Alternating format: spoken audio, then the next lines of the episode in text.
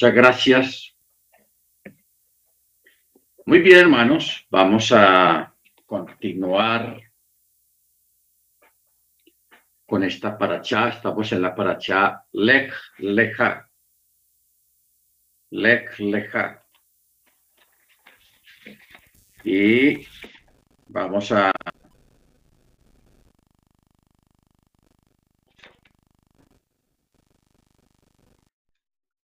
estudiar un poquito acerca de Malquisedec.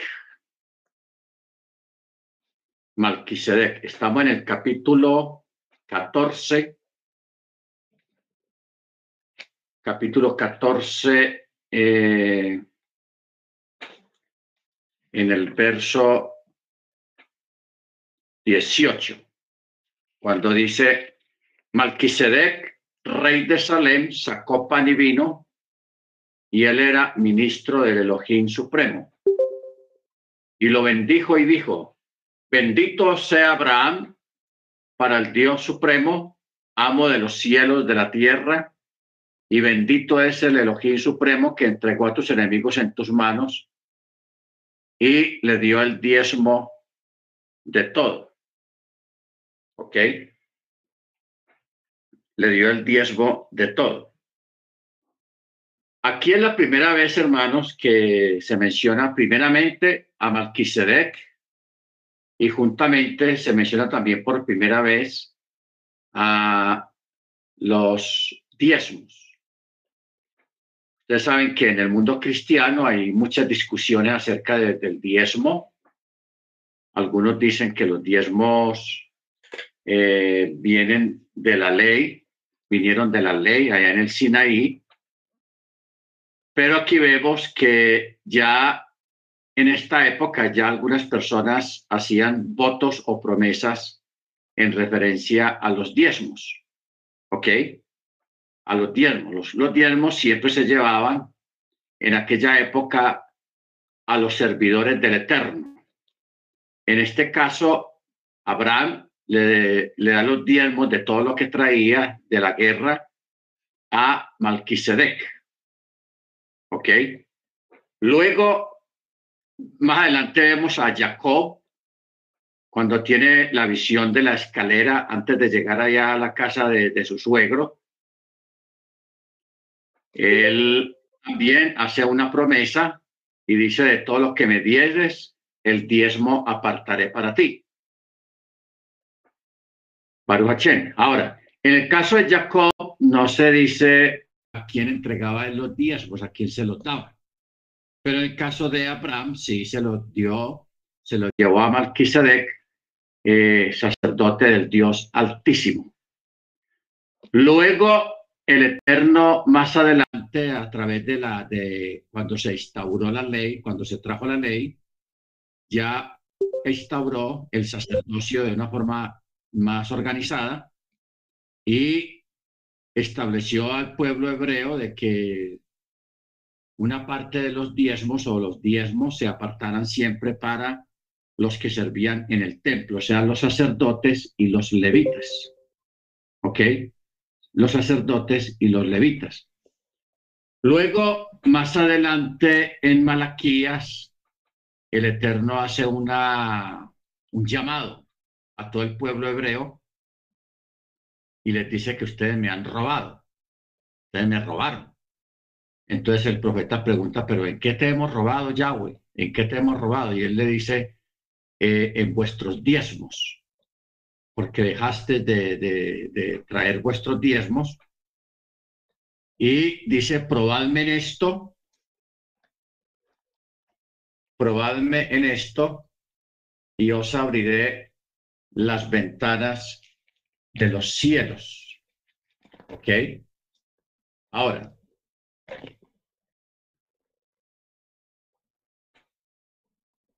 si eso está en Malaquías 3.8, dice, ¿robará el hombre a Elohim? Pues vosotros me habéis robado, pero decís, ¿en qué te hemos robado? En los diezmos y las ofrendas. Me habéis maldecido con maldición porque vosotros, la nación toda, me estáis robando traed todos los diezmos al alfolí y haya alimento en mi casa, y probadme luego en esto, dice Yahweh Chebaot, si no os abro las ventanas de los cielos y derramo sobre vosotros bendición hasta que sobreabunde.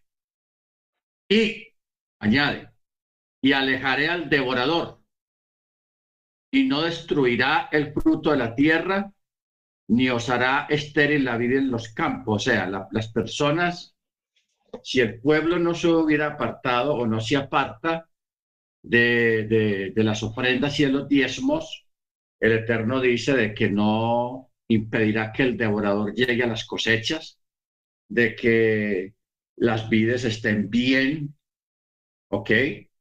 Dice, no habrá estéril en la vida, en la vida del campo. Y luego dice, y todas las naciones os llamarán bienaventurados, porque seréis una tierra deleitosa, dice Yahweh Chebaot. Luego, cuando viene el Brihadachá, el Nuevo Testamento, el Nuevo Pacto, eh, empieza las discusiones teológicas del mundo cristiano acerca de si el diezmo todavía es viable o no es viable. Porque como el, el, el mundo cristiano dice que ya no estamos bajo la ley, porque ellos piensan o creen que el diezmo viene de la ley, de la ley. Y como el cristianismo dice que ya no estamos bajo la ley, entonces ya no hay necesidad de, de, los, de los diezmos y las ofrendas. Pero claramente sabemos ya de que la ley, la, los diezmos vienen de, de, antes del establecimiento de la ley en el Sinaí.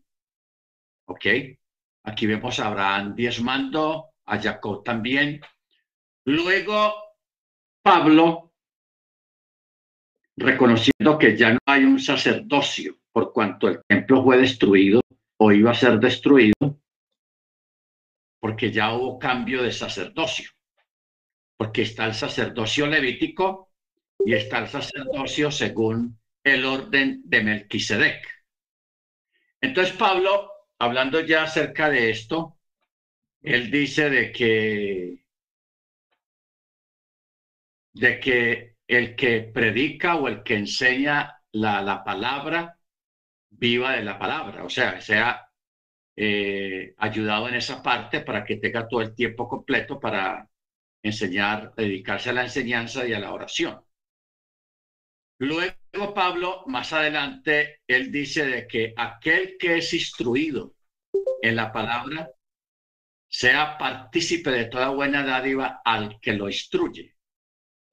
Aquí no está hablando de, diezmos o implícitamente está mencionando los diezmos, las ofrendas o alguna ayuda, porque dice, haga partícipe de toda buena dádiva al que lo instruye, o sea, al que le está enseñando, participe de, de particípelo de buena dádiva.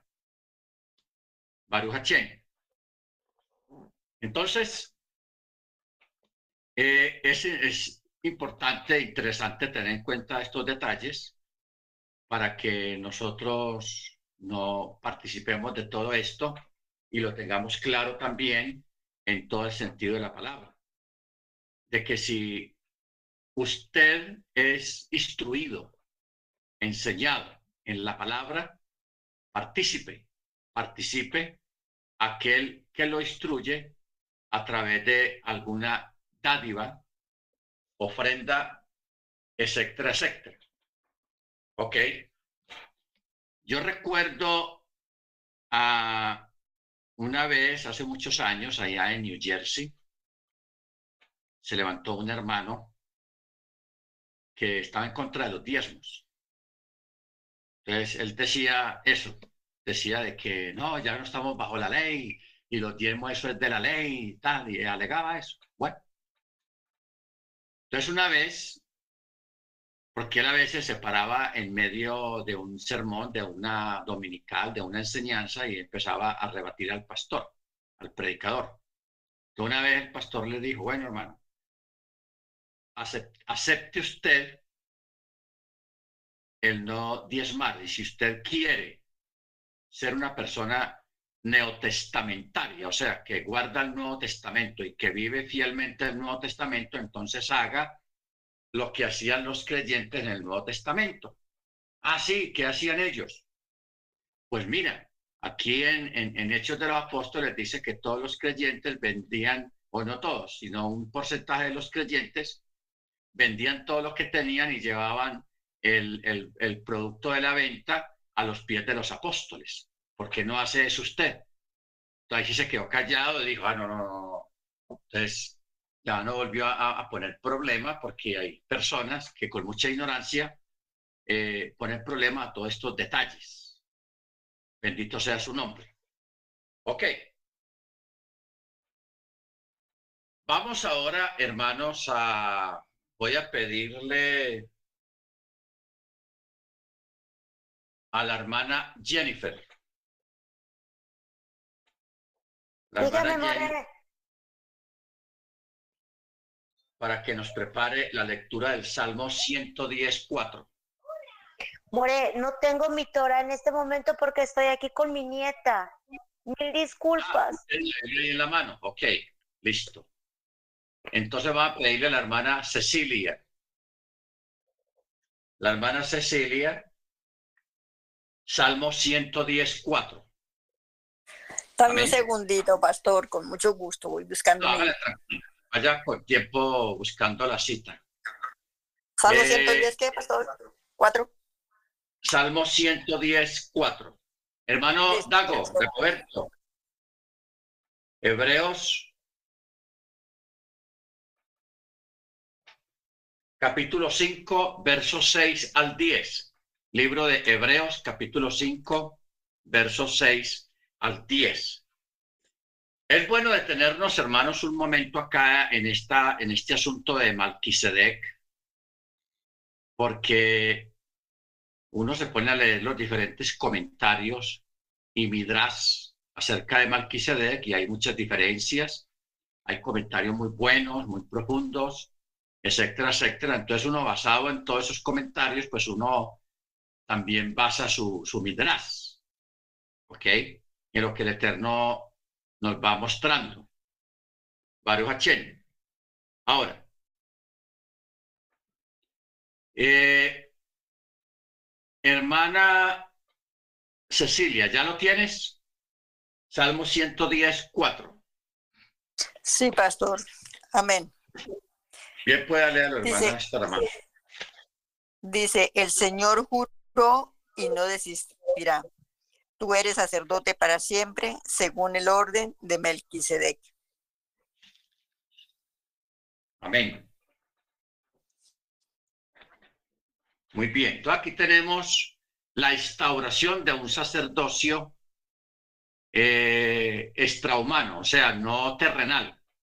Dice, juró Yahweh, hizo juramento, y no se va a retractar. Tú eres para, tú eres para siempre según el orden de Malquisedec. Adonai está a tu diestra y quebrantará a los reyes en el día de su ira. Baruch aquí menciona primero un juramento que el Eterno hizo y advierte de que él no se va a retractar.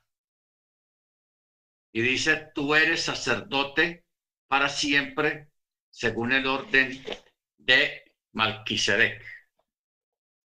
Luego, la lectura que nos va a hacer el hermano Dagoberto. Bien pueda, hermano Dagoberto. Hebreos capítulo 5, verso 6 al 10. Amén. También como él dice en otro lugar, tú eres Cohen para siempre, para ser comparado con Melquisedec. Durante la vida de Yeshua en la tierra, él ofreció oraciones y peticiones, llorando con gran clamor y derramando lágrimas al Hakadosh, que tiene el poder de salvarlo de la muerte, y fue escuchado por causa de su Kedusha. A pesar de que él era el Hijo, aprendió obediencia por medio de sus sufrimientos, y después de todo se cumplió se convirtió en la fuente de salvación eterna para todos los que le obedecen, ya que había sido proclamado Cohen Gadol por Yahweh para ser comparado con Melquisedec. Amén. Amén. Gracias, hermano. Muy bien. Aquí tenemos, hermanos, dos sacerdocios. Terrenal, que es según el orden de Aarón, el hermano de Mochi, y el sacerdocio inmortal y celestial, ya no según humano, según el orden de Malquisedec. Porque Melquisedec, en el texto aquí, en los, en los albores de la, de la historia post-diluvio, o sea,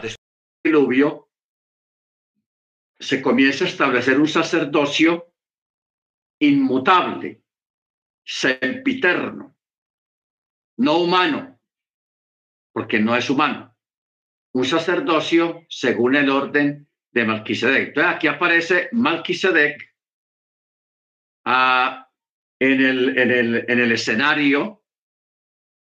Por eso es que versículos antes del que leyó el hermano Dago, ahí en el capítulo 5 de Hebreos, dice, verso 1, porque todos somos sacerdote tomado de entre los hombres.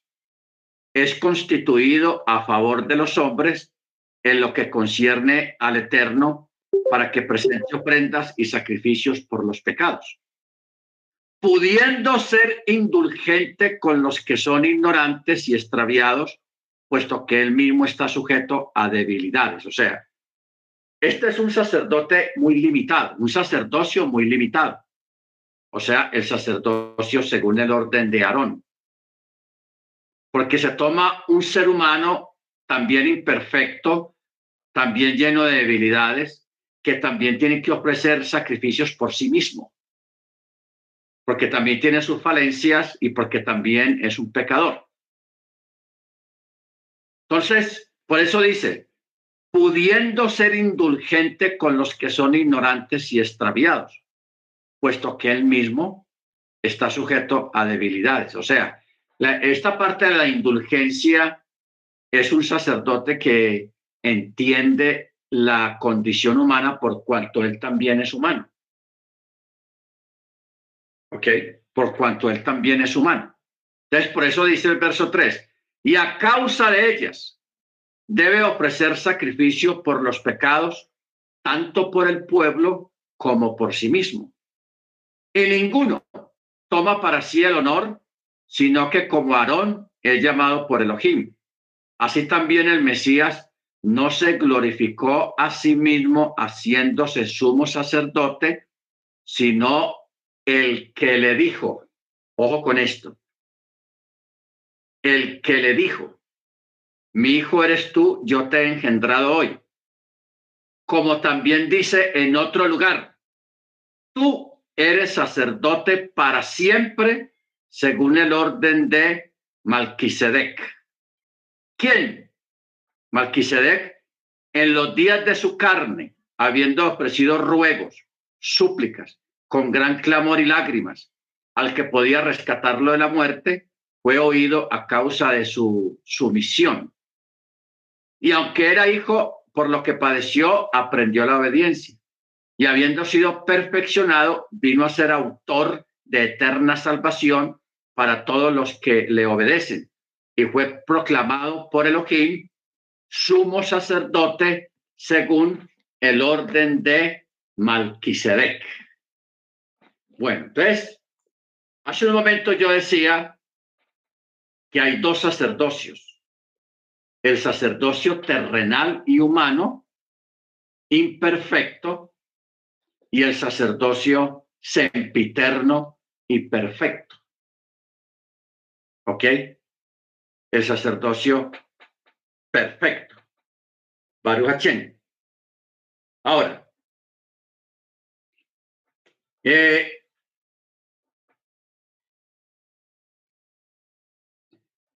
si miramos, por ejemplo, capítulo 6, ahí mismo en Hebreos, dice, por tanto, dejando los principios elementales de la palabra de Machía, avancemos a la perfección, no echando otra vez el fundamento del arrepentimiento para, de obras muertas y de fe en Elohim, de la doctrina de bautismos en plural, de la imposición de manos, de la resurrección de muertos y del juicio eterno, que esto haremos si el Eterno lo, permite. Ahora, el primer verso está hablando de los principios elementales de la doctrina, de la enseñanza, del entendimiento. Entonces dice que avancemos en el conocimiento y en la perfección para que no echemos al suelo o al piso el fundamento del arrepentimiento de obras muertas y de fe y la fe en el eterno. Esto de las obras muertas, hermanos, tiene que ver mucho con la práctica católica. Pongamos un ejemplo de que la gente va y se confiesa, me arrepiento de esto, me arrepiento de aquello, lo mandan a rezar tres Ave Marías, cuatro Padre Nuestros y mil Jesuses, y luego la persona sale y sigue pecando. Eso es lo que llama las obras muertas. De estar siempre arrepintiéndose, arrepintiéndose, arrepintiéndose de la arrepentidera. Ok. Y luego dice, de la doctrina de los bautismos. En el mundo cristiano no entiende esto los bautismos, porque en el mundo cristiano se le enseñó a la gente de que una persona se hace el tevilá una vez y ya, no necesita más, hasta que se muera o hasta que venga el Señor. Pero nosotros ya hemos entendido que existen muchos tevilot, muchos tevilot, o tevilá, o bautismos que, por ejemplo, ahora en, en marzo, cuando vayan a comenzar las fiestas de primavera, que la primera fiesta es Pesach, hay que hacer Tevilá en preparación para las fiestas de primavera. Luego, en el otro semestre, para las fiestas de otoño, vuelve, se hace Tevilá para la preparación, la santificación para las fiestas de otoño. Luego están los tevilot, cuando alguien se contaminó por, por, por muerto, por animal muerto. Los tevilot, hay personas que acostumbran a hacer tevilá para el Shabbat y todo eso es respetable, no es obligatorio, pero el que lo hace honra al Eterno, Baruachen. Entonces hay muchos tipos de bautismos. Entonces, eso es lo que, lo que el apóstol está hablando acá cuando dice capítulo 6, verso 2, de la doctrina de bautismos, de la imposición de manos, de la resurrección de los muertos y del juicio eterno.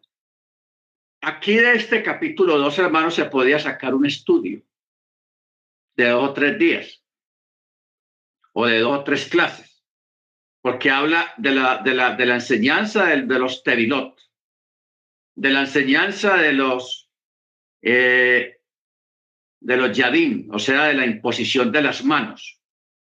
La enseñanza de la resurrección de los muertos. ¿Cómo va a ser la resurrección? ¿Quiénes se levantan? ¿Cuándo se levantan? ¿Por qué se levantan? ¿Para qué se levantan? ¿Cómo se van a levantar? ¿Qué cuerpo tendrán? Etcétera, etcétera, etcétera.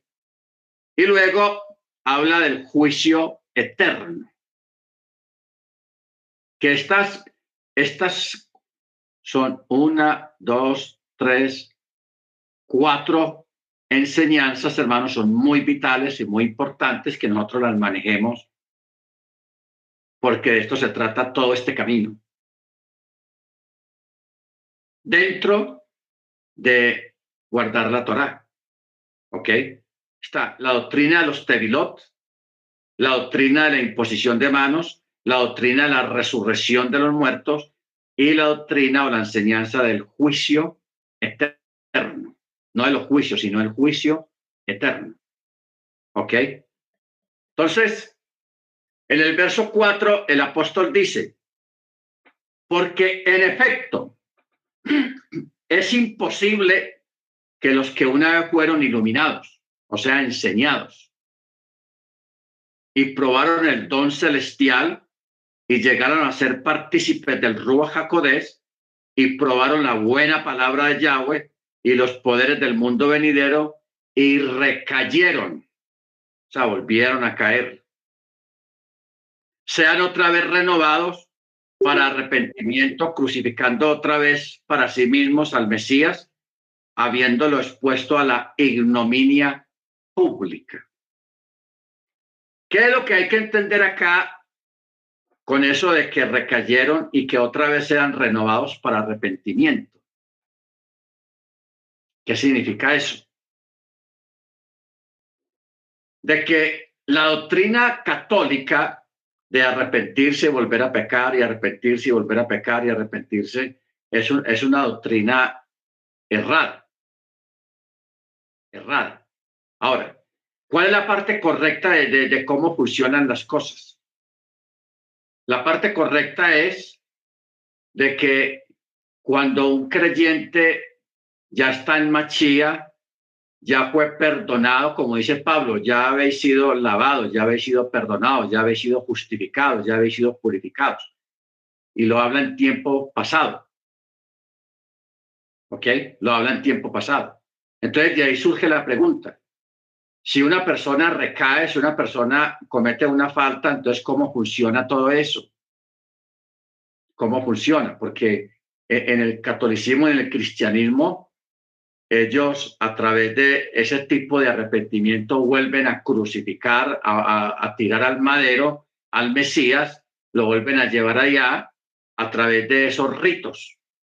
Pero al Mesías no hay necesidad de volverlo a llevar al madero de ninguna manera, sino que se usa la figura del abogado.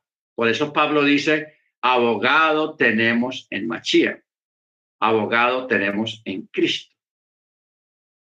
Entonces, lo que hay que aprender es a conocer cómo funcionan los procesos legales con el Eterno, llamémoslo así, procesos legales con el Eterno.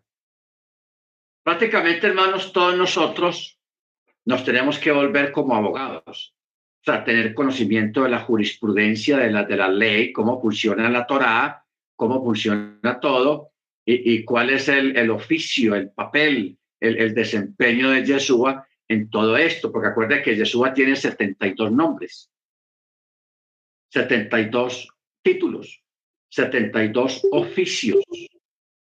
Él es la puerta, Él es el abogado, Él es el cordero y Él es el mediador. Y también es el acusador. ¿Ok? Porque hay una diferencia entre acusador y juez. Ojo con eso. Hay una diferencia entre un acusador y un juez. Por eso es que Jesús dijo que yo no vine a juzgar, sino a salvar. Pero tampoco vino a acusar, sino a salvar. Por eso a él a veces le preguntaron, por ejemplo, cuando a él le preguntaron, maestro, ¿quiénes se salvan? Él respondió no como acusador ni como juez. Ojo a esa, a esa respuesta que él dio. Él no fungió ni como acusador ni como juez, siendo él acusador y juez, porque él lo es. Simplemente que no era el momento, no era el tiempo de él fungir como juez. Él va a fungir como juez al final de los tiempos cuando venga el juicio eterno. Pero ahora en este tiempo, Él funge como el Salvador, como el que busca, como el que, el, que media, el, que, el mediador, eh, todas estas cosas, para Hachén. Entonces, por eso, eh, cuando una persona comete una falta, el balón del abogado, que nos representa ante el juez. Del abogado nos sacan limpio nos sacan limpio. Por eso es que eh, en la escritura siempre habla del acusador de nuestras almas, el que nos acusa continuamente. Pero de pronto ahí no está mencionando o implícitamente está mencionando el que nos defiende también. Hay un acusador y hay un defensor. Donde haya un defensor, tiene que haber un acusador. Y donde haya un acusador, tiene que haber un defensor. Una corte no permite que haya una persona sola sin ninguna de las dos representaciones. El que acusa y el que defiende. Porque entonces sería, la balanza no estaría perfecta.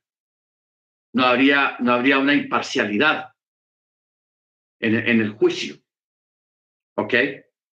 Entonces, cuando un creyente comete una falta, inmediatamente va el acusador, véalo, véalo, véalo, mire lo que está haciendo, mire esto, mire aquello. Entonces ahí está la defensa. Sí, señor, sí, señor, pero yo ya, ya lo redimí, ya lo salvé, ya lo santifiqué, ya lo purifiqué. Él, es de mi equipo. Él está de parte mía. así funciona la defensa. ¿Ok? Bendito sea el nombre del Eterno.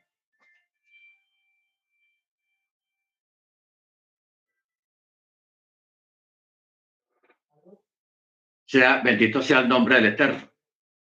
Aquí están me están haciendo una objeción,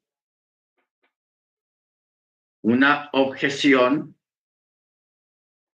que Yeshua, él no es acusador, el que acusa es Hasatán.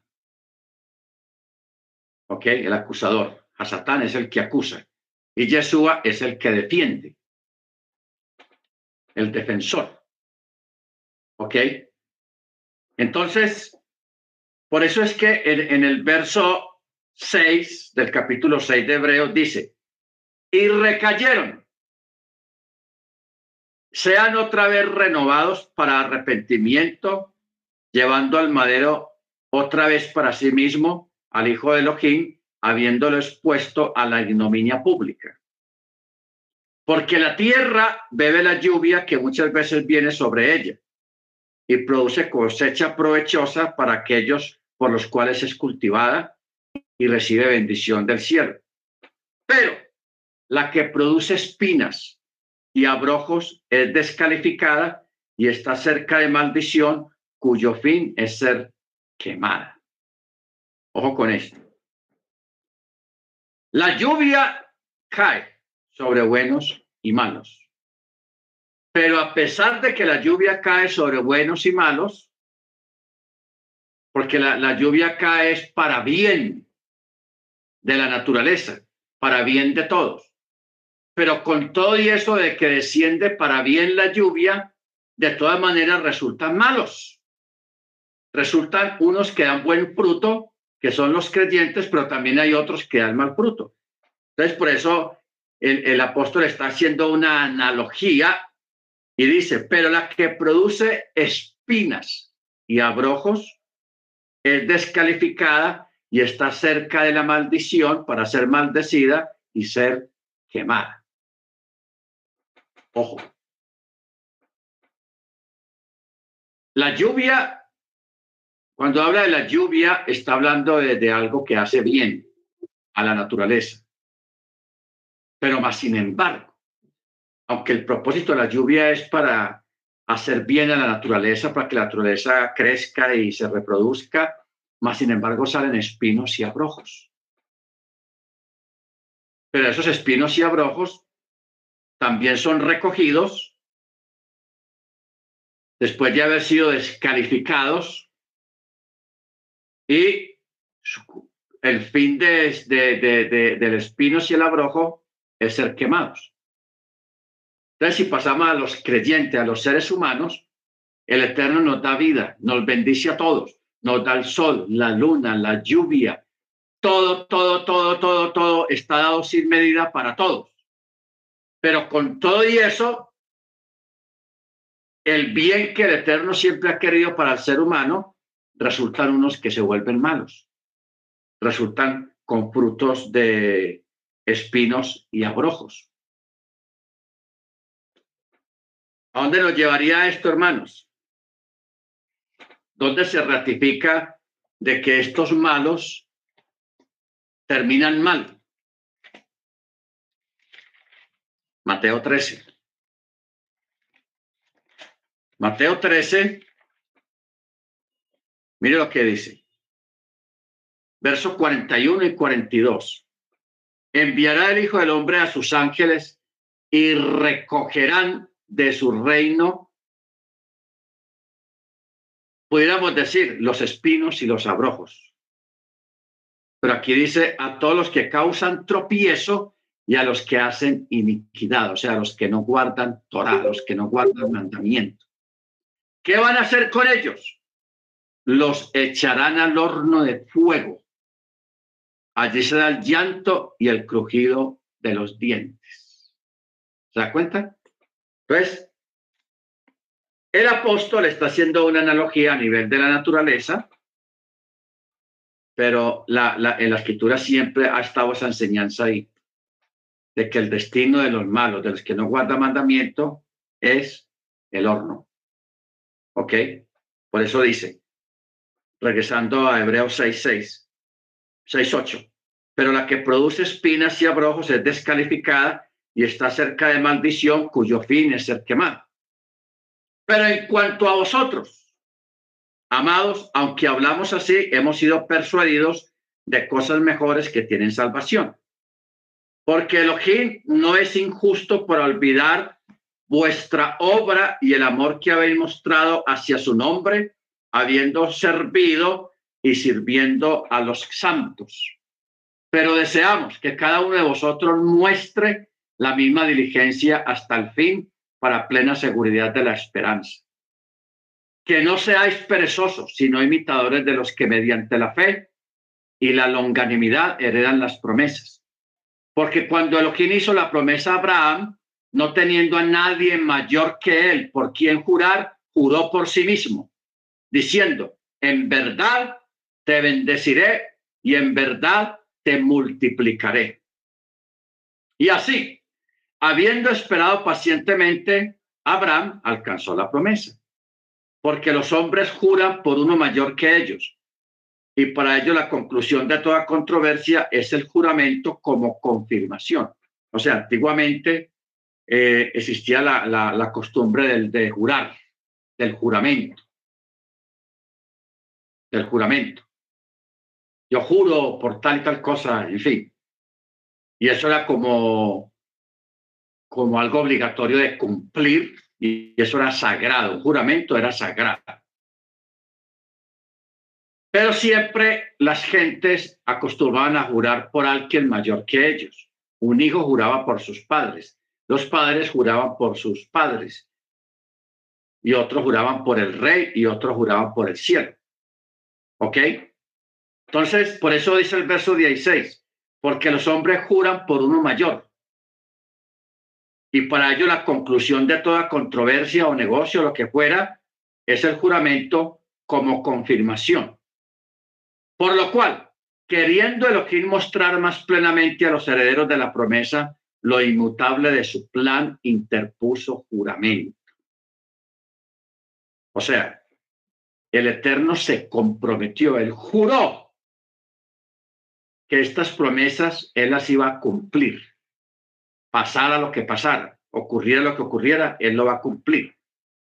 Interpuso juramento para que por dos cosas inmutables en las cuales es imposible que Elohim mienta, tengamos un poderoso estímulo los que hemos huido en busca de seguridad, o sea, los que hemos acudido a él en busca de seguridad para asirnos a la esperanza puesta delante de nosotros, del cual tenemos como firme y segura ancla del alma, que penetra hasta lo que está en el interior del velo, donde Yeshua entró por nosotros como precursor, hecho sumo sacerdote para siempre, según el orden de Malquisedec. ¿Ok? Según el orden de Malquisedec. Increíble eso. O sea, el Eterno hizo la promesa a Abraham y juró por sí mismo de que él iba a cumplir lo que había prometido. Y para esas promesas, él envía o trae un sumo sacerdote para que para ratificar el cumplimiento de esas promesas inmutables y eternas. Por eso trajo un sacerdote inmutable y eterno para ratificar y para que ese sumo sacerdote se encargara de ratificar y cumplir los juramentos del Eterno, o sea, los pactos y las promesas. ¿Ok? Bendito sea su nombre. Entonces, ¿qué pasa? Luego tenemos el otro sacerdocio, el sacerdocio según el orden de Aarón, el hermano de Mochi. Un sacerdocio que en su tiempo cumplió su función, pero no fue perfecto. Pero ese, sacerdocio fue un sacerdocio temporal, preparatorio para la ratificación del sacerdocio eterno, que es el sacerdocio del Mesías, según el orden de Malquisedec. Por eso el capítulo 7 de Hebreos dice, porque este Malquisedec, rey de Salem, sacerdote de Elohim Altísimo, el cual salió al encuentro de Abraham cuando regresaba de la derrota de los reyes y los bendijo, al cual Abraham dio el diezmo de todas las cosas. Primero se interpreta que él es rey de justicia, luego rey de Salem, es decir, rey de paz. Sin padre, sin madre, sin genealogía, que no tiene principio de días ni fin de vida, sino hecho semejante al Hijo del Eterno, permanece sacerdote para siempre. Entonces dice, consideremos, pues, cuán grande era este a quien Abraham el patriarca dio el diezmo de lo mejor del botín. ¿Ok? Ahora, yo creo que no olvidemos una cosa. El Eterno a veces nos presenta las cosas a nosotros no en el orden que nosotros estamos acostumbrados, porque nosotros estamos acostumbrados a uno, dos, tres, cuatro, cinco, seis, siete. Ese es un orden humano. Primer día de la semana, segundo día de la semana, en fin, nosotros estamos acostumbrados y nos establecieron un orden de que una cosa sigue a la otra, luego la otra, luego la otra. Ese es el orden humano. Pero cuando uno ve las escrituras, el Eterno a veces nos habla en forma invertida. En forma invertida. Nos habla de cosas que no han sido como si ya fueran. Y las que ya fueran como si no hubieran sido. ¿Ok? Como si no hubieran sido. Ahora, ¿por qué estamos hablando de esto? Porque en los lomos de Abraham estaba la descendencia eh, dentro del cual iba a venir el Mesías. Pero él se encuentra prácticamente con el Mesías. Tipificado en Malquisedec. En Malquisedec. O sea que a eso se le podía llamar lo que, lo que, lo que la teología llama una teofanía, una teofanía. Porque el que te llevaba al Mesías en sus lomos, según la descendencia, era Abraham, pero allí está al frente de él el mismo Mesías tipificado a través de Malquisedec, una teofanía. Por eso es que Pablo o el escritor acá, él dice, sin padre, mi madre, o sea, Melquisedec no le conoció quién era el papá, quién fue la mamá, de qué, de quién venía, si de Chem, de Cam o de Jafet, nada. Al hombre no le conocía absolutamente nadie, sino que él apareció en el escenario, recibe a Abraham, recibe a Abraham, lo bendice, le lleva pan y vino, hermanos. usted no imagina lo simbólico ¿Qué es eso del pan y el vino? Si años más tarde, en la época de Moche, se estableció el Shabbat, y, y, una cosa muy clásica que está dentro del Shabbat es el partir el pan y tomar el vino. Y eso se estuvo practicando por siglos hasta la venida del Mesías. Luego viene el Mesías, toma un pan y toma una copa de vino y le da esa dimensión, le da esa importancia profética. Porque e, ese pan y vino con que Malquisedec recibió a Abraham era una profecía. Estaba profetizando de que ese pan y ese vino iba a venir, el que representa ese pan y ese vino iba a venir, iba a aparecer entre los humanos. Por eso Jesús dijo, yo soy el pan vivo que descendió del cielo. Y cuando levanta la copa, dice, esta, es la, esta copa es mi sangre, la cual es derramada por vosotros. Tenaz. Entonces, después de ahí, ya nosotros le damos una mayor dimensión en, el, en la apertura del Shabbat al pan y al vino. Por eso el pan y el vino no puede faltar en el Shabbat. No necesariamente el pan trenzado gigantesco, ese grande, no. Si ustedes son dos o tres personas apenas en el Shabbat, un pan pequeño, no importa el tamaño del pan, lo que importa es que haya un pan ahí. Porque usted lee en Hechos de los Apóstoles que los discípulos se reunían cada primer día de la semana, o sea, en el Shabbat, cuando terminaba el Shabbat, se reunían los discípulos para qué? Para partir el pan. Y ese acto de partir el pan es anunciar las buenas nuevas de salvación a través del Mesías. Las buenas nuevas de salvación a través del Mesías. Por eso es importante, vital, que en la apertura del Shabbat o en el cierre del Shabbat y en el cierre del Shabbat, para muchos haya siempre el pan y el vino. E de igual manera, cuando se abren las fiestas, cuando se va a iniciar alguna de las fiestas, también se abren con pan y con vino. Baruch Bendito sea su nombre, porque el pan y el vino son vitales, son importantes. Ah, y por eso es que Yeshua nace en Belén, que en hebreo se dice Betlehem. Y Betlehem en hebreo quiere decir casa del pan.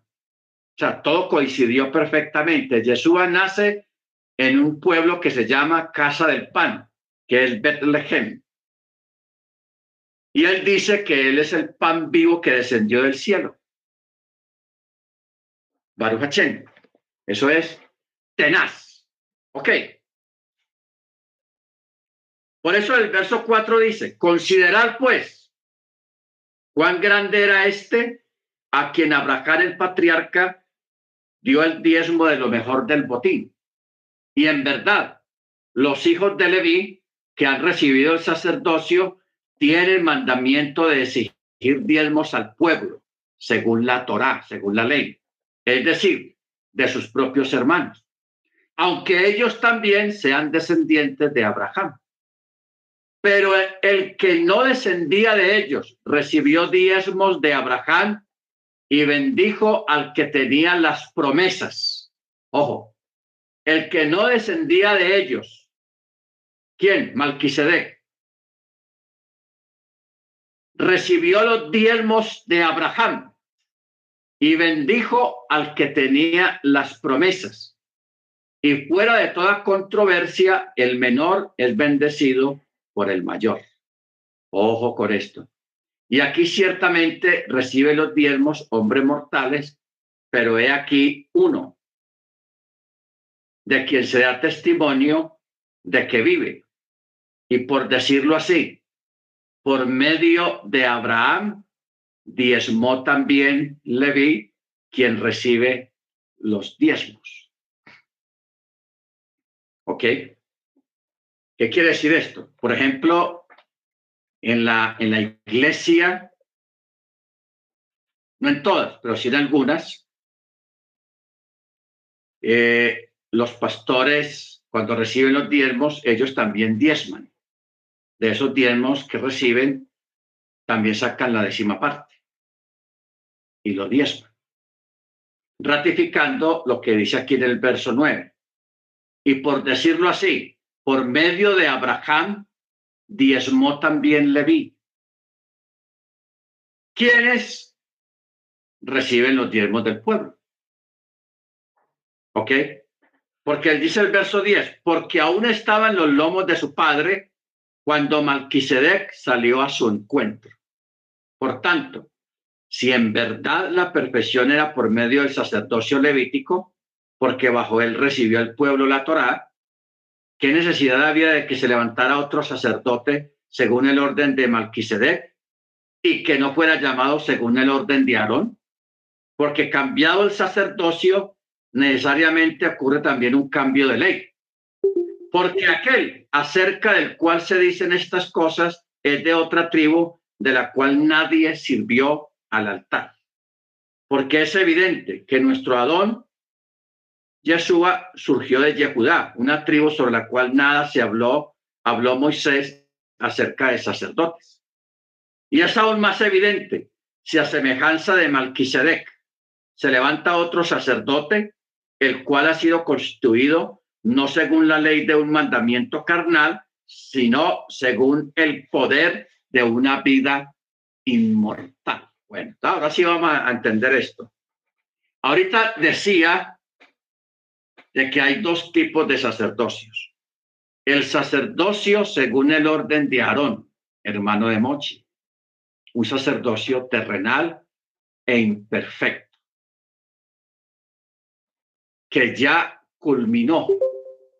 ¿Cuándo culminó? Cuando vino el Mesías. ¿Ok? Esos sacerdotes, el sacerdocio levítico que existía en la época de Yeshua tenía un sumo sacerdote. Había un sumo sacerdote en esa época. ¿Ok? Entonces, viene el Mesías, pero él ya viene bajo un orden sacerdotal inmutable y eterno y misterioso, llamémoslo así, misterioso. ¿Por qué? Porque él ya venía según el orden de Malquisedec. Cuando él resucita, ya él es sumo sacerdote de los creyentes, ya él es nuestro sumo sacerdote. Por eso es que usted ve que nunca en el catolicismo, bueno, de pronto en el catolicismo sí, pero en el cristianismo evangélico, nosotros nunca tuvimos un sumo sacerdote dentro de los pastores. Nunca. Y ojalá que no le vaya a, dar a cualquiera hoy en día a decir que eres sumo sacerdote. Ya eso sería una herejía y una apostasía más. ¿Por qué? Porque ya Yeshua es sumo sacerdote ya no temporal, ni dependiendo de, un edificio, ni de sacrificios, sino un sumo sacerdote para siempre, para siempre. O sea, el, el sacerdocio de Aarón era temporal mientras venía el Mesías, que vendría a ser el sumo sacerdote eterno de un sacerdocio sempiterno. ¿Ok? Por eso nosotros también lo vemos a él como nuestro sumo sacerdote. Pero un sumo sacerdote, Yeshua no tiene necesidad de ofrecer sacrificios. Mire usted, nunca dice que Yeshua está de vez en cuando ofreciendo sacrificios por nosotros. No, porque ya él mismo fue el sacrificio y se ofreció a sí mismo como sacrificio por nosotros. Por eso es entender la, la parte importante de esta, que cuando alguien comete una falta, un creyente en Torah y en Machia comete una falta, él es justificado por el sumo sacerdote que tenemos ahora, que es Yeshua nuestro Adón Machía. Ahora, por eso es que aquí el apóstol está diciendo, verso 13, porque aquel acerca del cual se dicen estas cosas es de otra tribu, la cual nadie sirvió al altar, porque es evidente que nuestro Adón Yeshua surgió de la tribu de Yehudá, una tribu sobre la cual nunca se habló de que fueran levitas o sacerdotes. nunca. Y aún más evidente es que si a semejanza de Malquisedec se levanta otro sacerdote, el cual ha sido constituido no según la Torah de un mandamiento carnal, o sea, humano, sino según el poder de una vida inmortal. Él es sumo sacerdote de los bienes inmortales eternos, por eso tenía que venir un sumo sacerdote de este calibre. Porque si no, de la descendencia de, Abra, de, de Aarón se hubiera tenido que crear o figurar un sumo sacerdote eterno. Pero eso no ocurrió así. Por eso se levantó el otro sumo sacerdote que es el Mesías, que viene según el orden de Malquisedec, no según el orden de Aarón. ¿Ok? Por eso el verso 17 dice, pues se da testimonio. Tú eres sacerdote para siempre según el orden de Malquisedec. Hay, por una parte, la abrogación del mandamiento anterior. Causa de su debilidad e ineficacia. Por eso es que en otro texto, creo que es aquí en este mismo capítulo, cuando dice, y ciertamente todo sacerdote está día tras día ofreciendo los mismos sacrificios que no pueden quitar los pecados, porque lo, lo que hacían era cubrir el pecado, pero no quitarlo, que es diferente. ¿Ok? Por eso dice, porque la ley del sacerdocio nada perfeccionó, sino que fue la introducción a una mejor esperanza por medio de la cual nos acercamos al Eterno, a través del Mesías. Y por cuanto no fue sin juramento, porque los otros ciertamente sin juramento fueron hechos sacerdotes, claro. La descendencia de Aarón automáticamente eran sacerdotes. Por derecho, por ser descendientes genealógicos de Aarón. O sea, no, no había un juramento. ¿Jura usted que va a ser No, era por nacimiento. Entonces, eh, por eso dice, porque los otros ciertamente sin juramento fueron hechos sacerdotes, pero este, con el juramento del que dijo, y juró Yahweh, y no se arrepentirá. Tú eres sacerdote para siempre.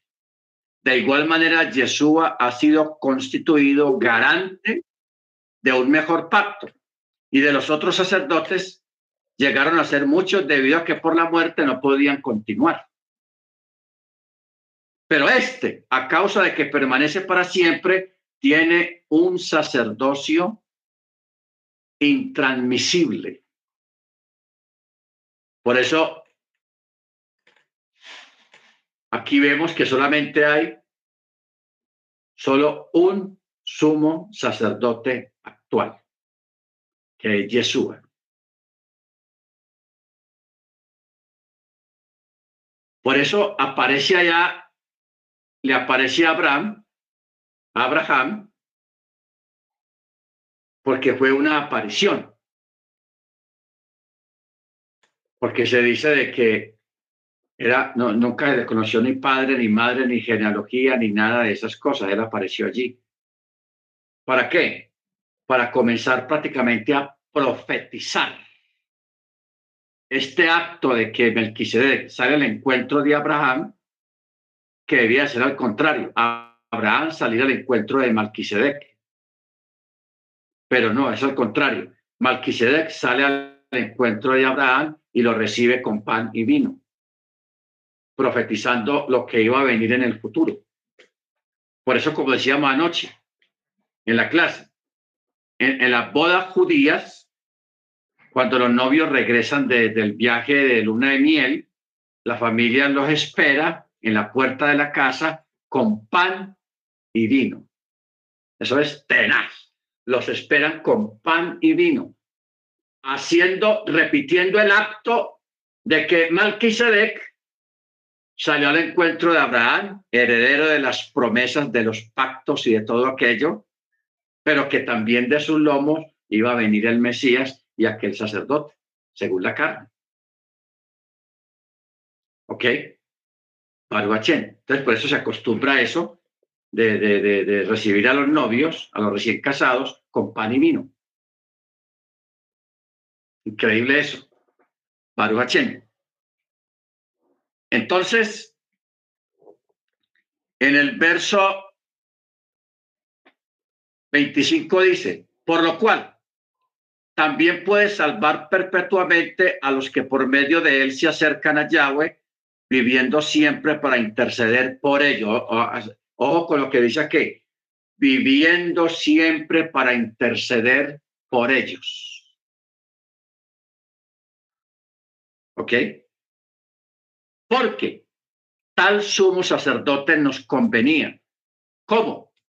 Santo, inocente, incontaminado, separado de los pecadores y exaltado por encima de los cielos, que no tiene necesidad cada día como los sumos sacerdotes de ofrecer primero sacrificios por sus propios pecados y después por los del pueblo.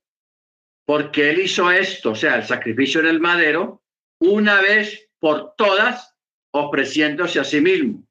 Porque la ley, o sea, la Torá, constituye sumos sacerdotes a hombres débiles, pero la palabra del juramento, que es después de la Torá, constituye al Hijo, al cual es ya hecho perfecto para siempre. Bendito sea el nombre del Eterno. ¿Ok? Entonces, mire usted a dónde nos llevó este, este, este texto de, de Génesis 14 cuando Malquisedec salió al encuentro de Abraham, todo el significado, y tiene mucho significado más, hermanos, todo eso. Lo que pasa es que necesitamos avanzar.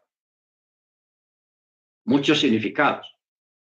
En cuanto a lo de los diezmos, cuando dice, y le dio el diezmo de todo, ¿ok?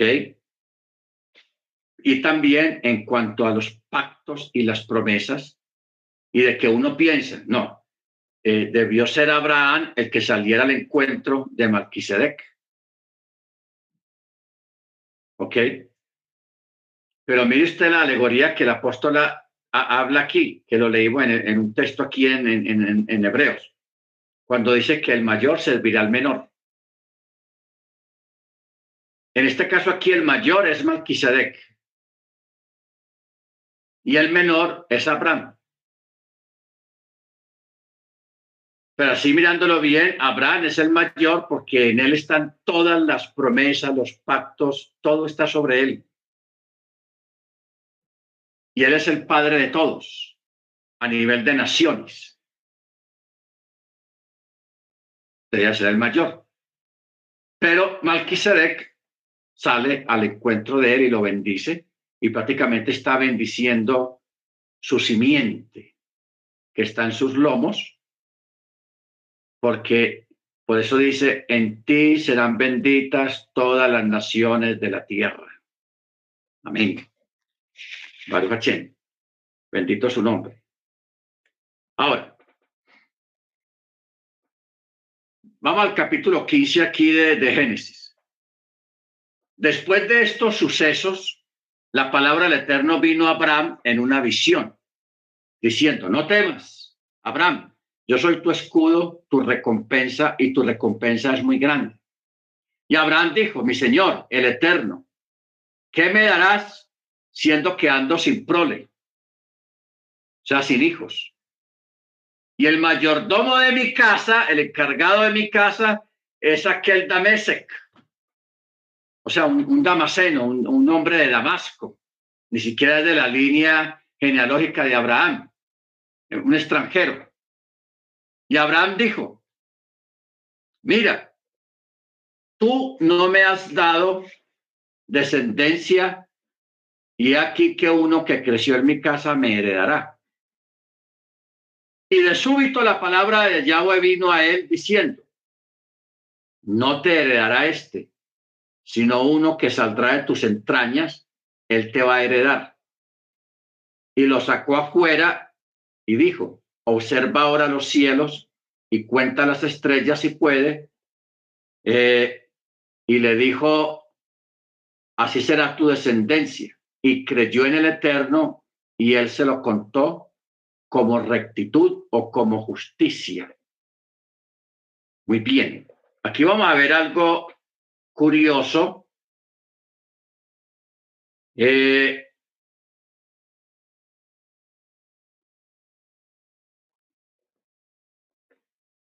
acerca de lo que es el destino. Hay una palabra en el texto hebreo que dice Bayomer Javet. Javet.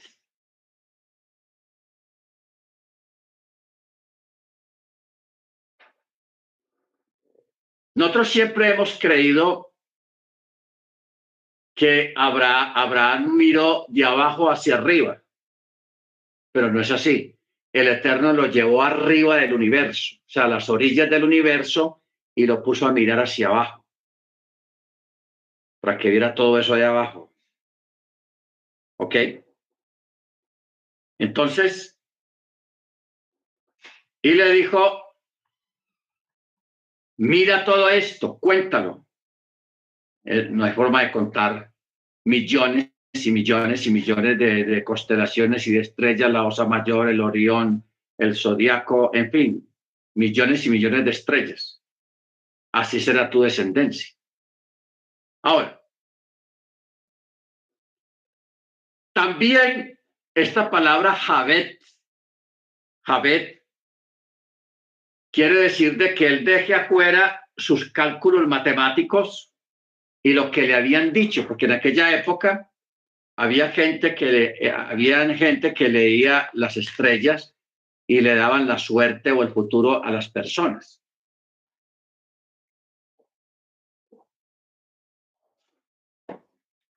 Y Abraham ya le habían dicho que él iba a morir sin descendencia que él no iba a tener descendencia, que esa era su suerte, que eso es lo que pintaban lo que hoy llaman las cartas astrales. Pero el Eterno le dice, sal de tus cálculos astrológicos por medio de los cuales has visto las constelaciones que no habrías de tener hijos, porque le habían dicho, Abraham no tendrá hijos, pero Abraham sí tendrá un hijo. A Sarai le habían dicho, no darás a luz, pero Sara sí dará luz. Por eso dice, yo llamaré a ambos con otro nombre. Y el destino de ustedes cambiará. ¿Ok? Y el destino de ustedes cambiará. Ahora, nosotros sabemos, hermanos, por lo que hemos hablado de vez en cuando, de que el destino de todos nosotros, sea el futuro, nuestra vida, ya está escrito desde el día en que nacemos y aún antes de que nazcamos, ya nuestro futuro ya estaba trazado. ¿Ok? Pero ¿qué ocurre? Que cuando una persona le cree al Eterno, se acerca al Eterno, como decir, cambia el orden de los humanos, hace un alto en su vida y dice, voy a guardar Torah, voy a guardar mandamiento, y cambia toda su vida, le da un vuelco completo a su vida, entonces no solamente está cambiando su forma de vivir actual, sino que también está cambiando su destino. Lo que ya estaba escrito cambia. Por eso Abraham, Abraham le fue añadida una hey. Ya no dice Abraham, sino Abraham. Y a Sara también se le cambia el nombre. ¿Ok? Se le cambia el nombre. Baruch ¿Por qué? Porque hubo un cambio de vida, un, un cambio de decisiones y eso hace que todo cambie a partir de ahí en el futuro. lo que ya estaba escrito se borra y comienza otro futuro, otra historia, otro fin. Bendito sea el nombre de Eterno. Por eso el día que usted tomó la decisión de seguir al Eterno, de guardar Torah, de celebrar el Shabbat, celebrar las fiestas del Eterno, ese día su futuro cambió. Su futuro cambió. Su destino cambió completamente. ¿Ok? Porque usted ya hoy en día no piensa como pensaba antes. Ya usted tiene otro tipo de pensamiento, otro tipo de sueños, otro tipo de ideales. ¿Por qué? Porque a través de la Torah uno cambia de mente, cambia de perspectiva y para mejor. Y una perspectiva basada en las promesas y en la fe en el Mesías. Amén. La fe en el Mesías. Por eso es importante, hermano, ser consciente de que, de que, de que su vida cambió, su futuro cambió cuando usted abrazó la Torá y al Mesías. Amén. Entonces, por eso es que el verso 6 dice algo tan, tan, tan diciente y espectacular, porque dice, y creyó en el Eterno. Y él, el Eterno, lo contó como rectitud, o sea, como justicia. Ojo con esto, hermanos, porque es que esto es algo que, que rebasa cualquier expectativa y cualquier forma de pensar. Abraham le creyó al Eterno. Y dice, y eso, ese acto de creer al Eterno fue contado por justicia. Se añadió como un palmo de entendimiento, de sabiduría, de bendición, de muchas cosas. Por eso es muy importante, hermanos, que usted le crea al Eterno. Que usted le crea al Eterno. No dice crea en el Eterno, no, sino crea al Eterno. ¿Por qué a Abraham se le añade una letra y a Sara se le quita una? Bueno. Cuando hemos visto a través de toda la escritura de que cuando una persona, la, pregunta de la hermana es tenaz. Mire usted cómo, cómo funciona esto. Abraham se le añadió y a Sara se le quitó una letra. ¿Por qué al uno se le da y al otro se le quita? Porque Abraham, él creyó sin chistar. Él nunca dijo de pronto, tal vez, quizás, eh, vamos a ver, no. Creyó de una, hermano, eso es tenaz. Qué bueno nosotros desarrollar un tipo de fe de estas, de creer así. Ya, creo, ya, punto. Ah, pero es que vea que tal cosa, no importa, yo creo. Ah, pero es que está de noche, yo creo. Que está de día, yo creo. ¿Qué pasa esto? Yo creo, no importa. Así fue Abraham y eso le fue contado por justicia y le fue añadida una letra a su nombre como un justo, que es. Por eso dice el texto, y el Eterno se lo contó por justicia o por rectitud. Ahora, mira lo que dicen los sabios. Esta frase quiere decir que el santo bendito es, se lo consideró como un mérito, un acto de rectitud por, de, por parte de Abraham por la confianza con la que había creído en él. ¿Ok? Él creyó sin rechistar, sin preguntar, pero si será, si es posible, no, de una. En cambio, Sarai, Sarai no.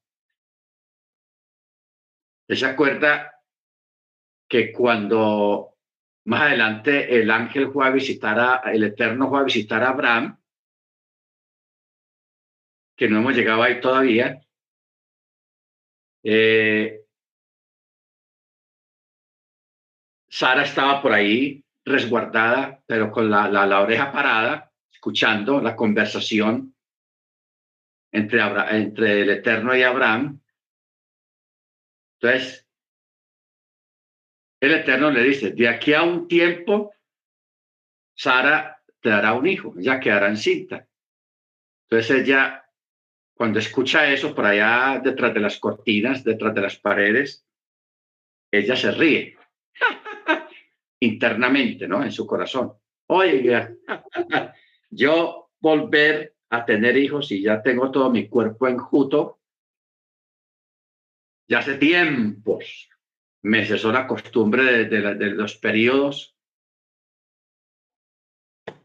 ¿Qué voy yo a, O sea, ella rechistó en su corazón. Entonces el ángel, usted ve que el ángel le dice, ah, ¿por qué te has reído? Y ella dijo, ay, no, no, no, yo no me reí, pero sí se había reído. O sea, eh, no externamente, sino en el corazón, adentro, en su mente. Por ese acto, el Eterno le quitó una letra a su nombre. De todas maneras la bendijo y, fue llamada Sara, que es madre de, naciones, una mujer de milagros, una mujer de, muchos dones y una matriarca que pasó a la historia de la humanidad como la matriarca del, del pueblo hebreo, pero por causa de que ella se rió, le fue quitada una letra a su nombre porque no necesariamente a un malo, porque siempre a los malos se les quita una letra a su nombre, como fue a Potifar y a muchos otros, que, que le quitaron una letra por, por, por, por malos, por gente que se portó mal. En cambio, a los justos se les añade una letra, Abraham. Ya no es Abraham, sino Abraham. ¿Ok? Baruch Muy bien. Verso 8. Y él dijo, Señor, Yahweh, ¿en qué sabré que la he de heredar esta tierra? Y él dijo, toma para ti, para mí, no para ti, para mí, tres cabras, tres carneros, un tórtolo y un palomino. Ojo, tres cabras, tres carneros, un tórtolo y un palomino. Eh, el novillo era ofrecido el día de la expiación, Yom Kippur. El novillo a causa, se sacrificaba también a causa de, uno, de un asunto oculto. Pero también el novillo, el Egla Arufá, la becerra desnucada, ¿se acuerdan? A ver quién se acuerda en qué momento se sacrificaba el Egla Erufá, o sea, la becerra desnucada. A ver quién se acuerda de eso. ¿Por qué se, se, se hacía esto? Yo aquí me acuerdo de esa enseñanza, que fue una para también. Pastores, eso es cuando se encuentra, creo yo, si me acuerdo bien, cuando se encuentra un muerto y está como en un borde de los dos pueblos y, no se sabe en, qué pueblo exactamente y quién tiene la culpa. Amén. El Efla, el Egla Arufá era un becerro que se sacrificaba cuando se encontraba el cuerpo de una persona en el campo entre dos pueblos. Entonces no se sabía de dónde, quién lo mató, ni todo eso. Entonces, e, ese tipo de muertos o de accidente o de tragedia se espiaba a través del Egla Arufá, la becerra desnucada. Eso se le llama también el asunto oculto, un asunto oculto. Baruch Hachem. Ahora,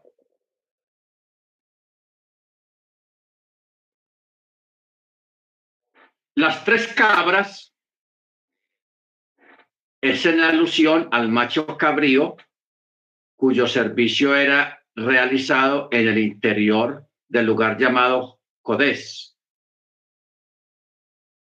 También el macho cabrío de las ofrendas adicionales, o sea, el musaf y también al macho cabrío en las ofrendas de un pecado, hataf.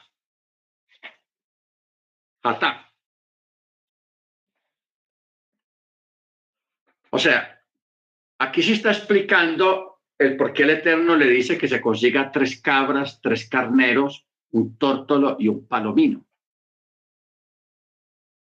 Entonces, se está refiriendo a los principales sacrificios que iban a ser instaurados en un futuro, porque ahí menciona la tórtola y menciona el palomino. Y menciona los carneros, o sea, el macho cabrío que tiene que ver con Azazel, para el Eterno y para Azazel. ¿Se acuerdan?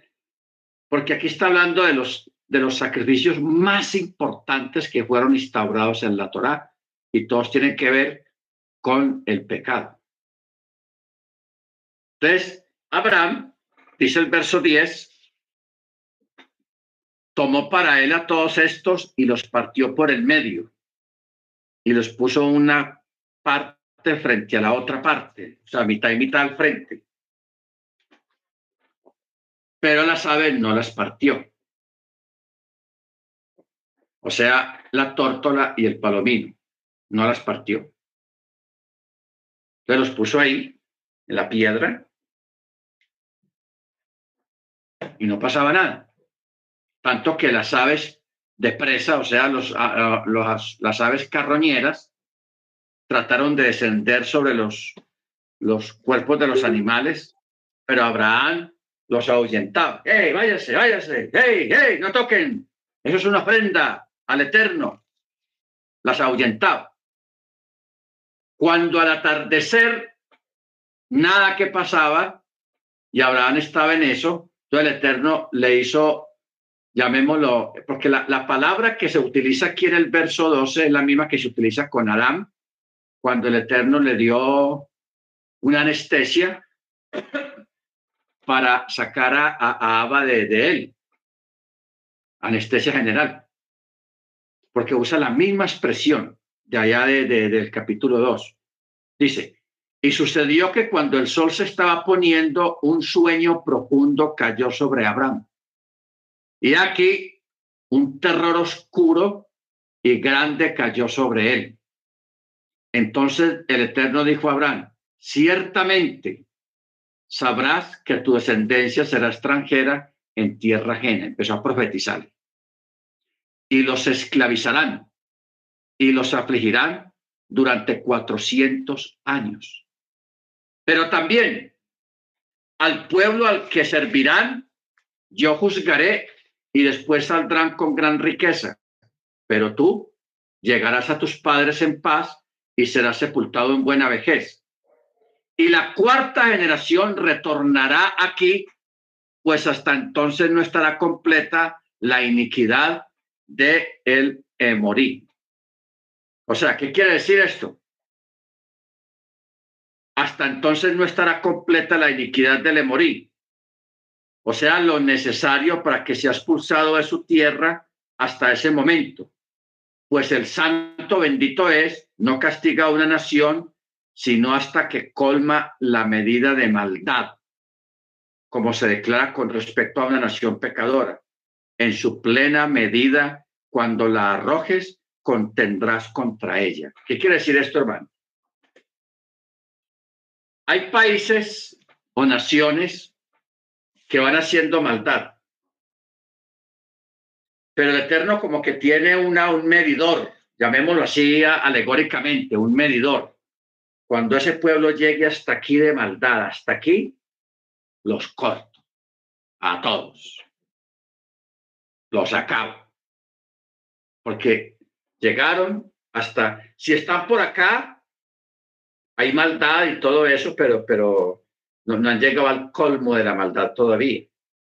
O sea, un límite de maldad, porque el Eterno tiene establecido un límite de maldad. Cuando una nación llega a ese límite de maldad, el Eterno los corta.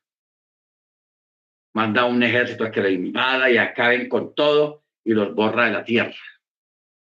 ¿Ok? Los corta cuando llegan al tope. Cuando llegan al tope.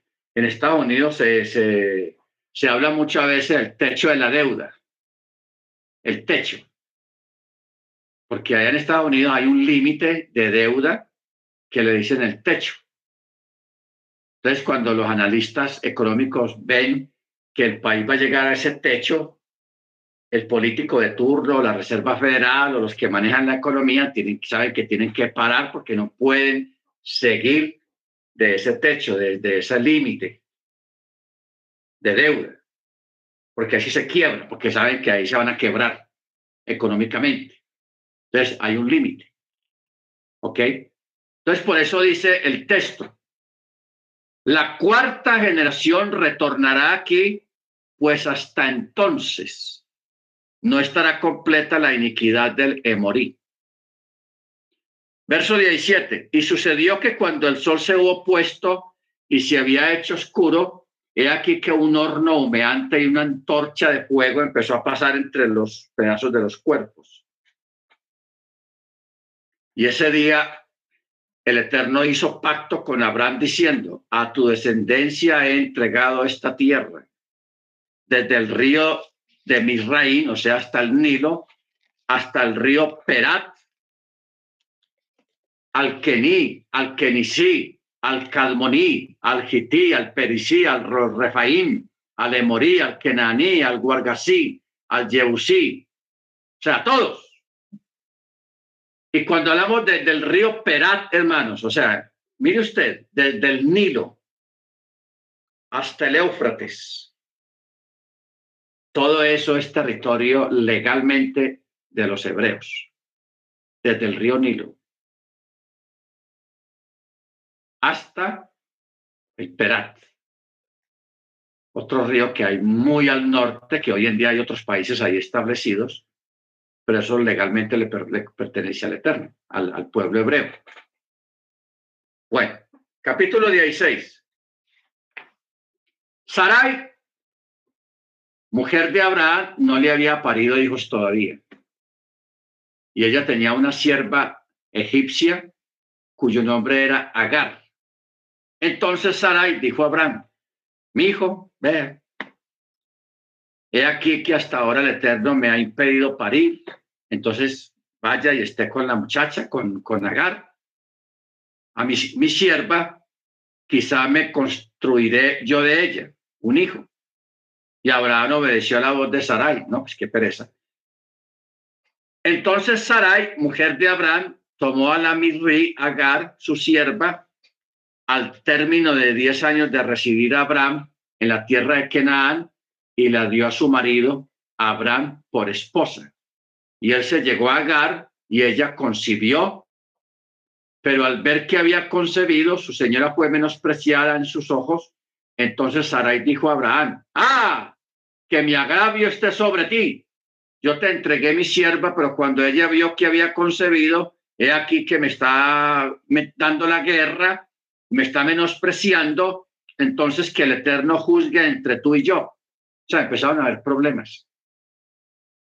Y Abraham dijo a Sarai, he aquí que tu sierva está en tus manos, haga con ella lo que le parezca bien a sus ojos. Entonces Sarai la afligió por lo que ella huyó de su presencia. Bueno, eh, yo estaba hablando con alguien, con una hermana, acerca de este tema de que a veces hay personas que tratan de ayudarle al Eterno a resolver un problema. Cuando tienen un problema, empiezan a pensar. Primero comienzan a clamar al Eterno, Señor, ayúdame, una cosa y la otra, Señor, tenga misericordia, ayúdeme a salir de este problema, de esta situación, ok. Pero aún que están orando, diciéndole al Eterno que los ayude, ellos meten la mano y empiezan a hacer cosas como quien dice, yo creo que la cosa va a ser por aquí, yo voy a hacer entonces esto. Yo creo que la cosa va a ser por allá, yo voy a hacer. Entonces empiezan a meterse tratando de ayudar al Eterno. Eso fue lo que hicieron este par de ancianos, que el Eterno le había dicho a ellos directamente, de aquí a un tiempo Sara parirá, dará luz. ¿Ok? Entonces,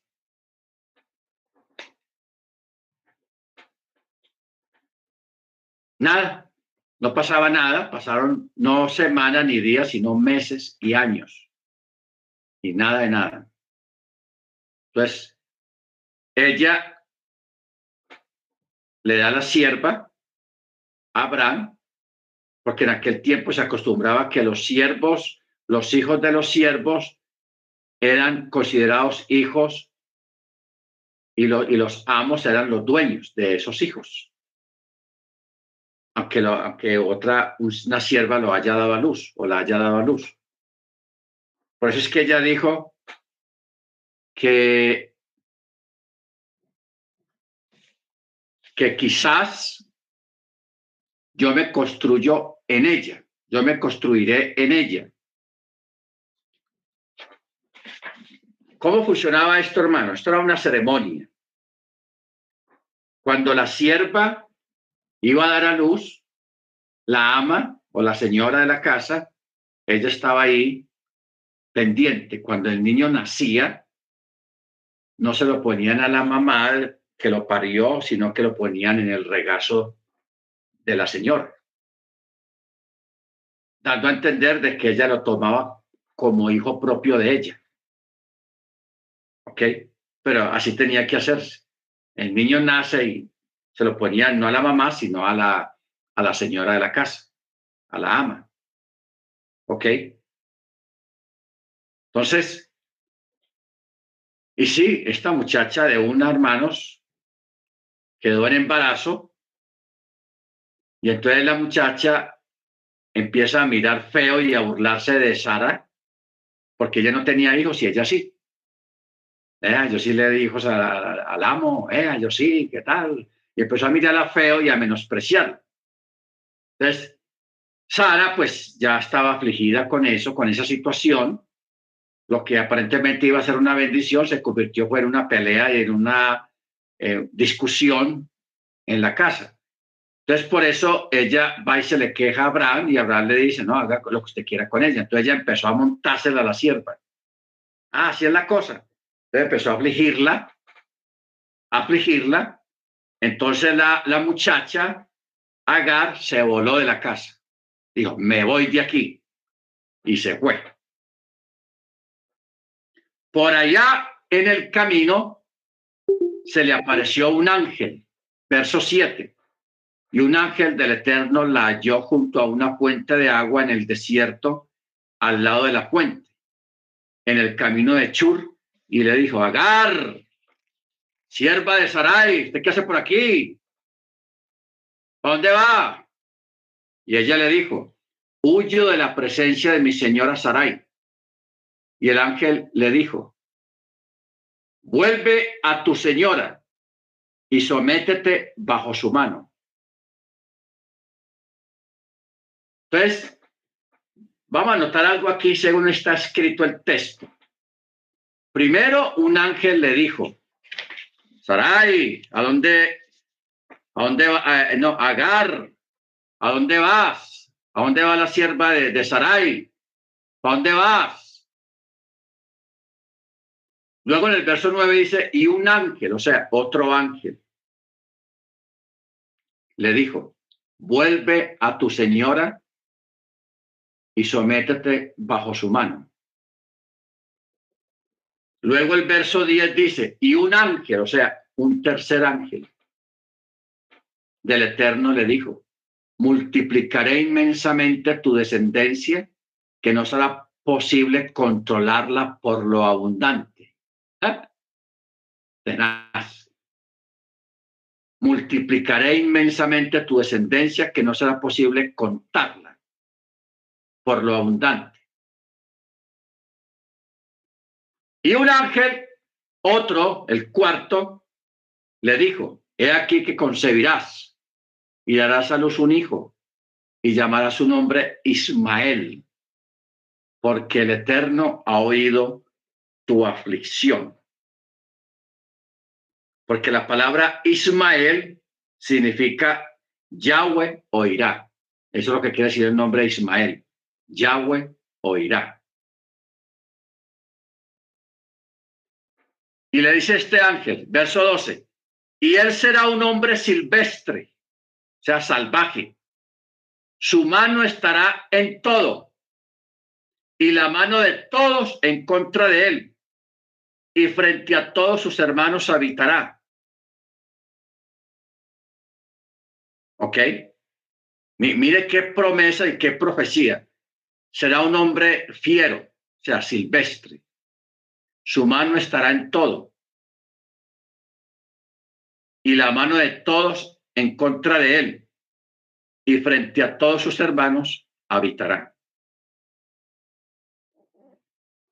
¿Ok? Por eso cuando dice hombre silvestre o hombre salvaje, quiere decir que se asentó en el desierto y se convirtió en arquero, en cazador. Cuando dice su mano estará en todo, será asaltante, salteador de caminos.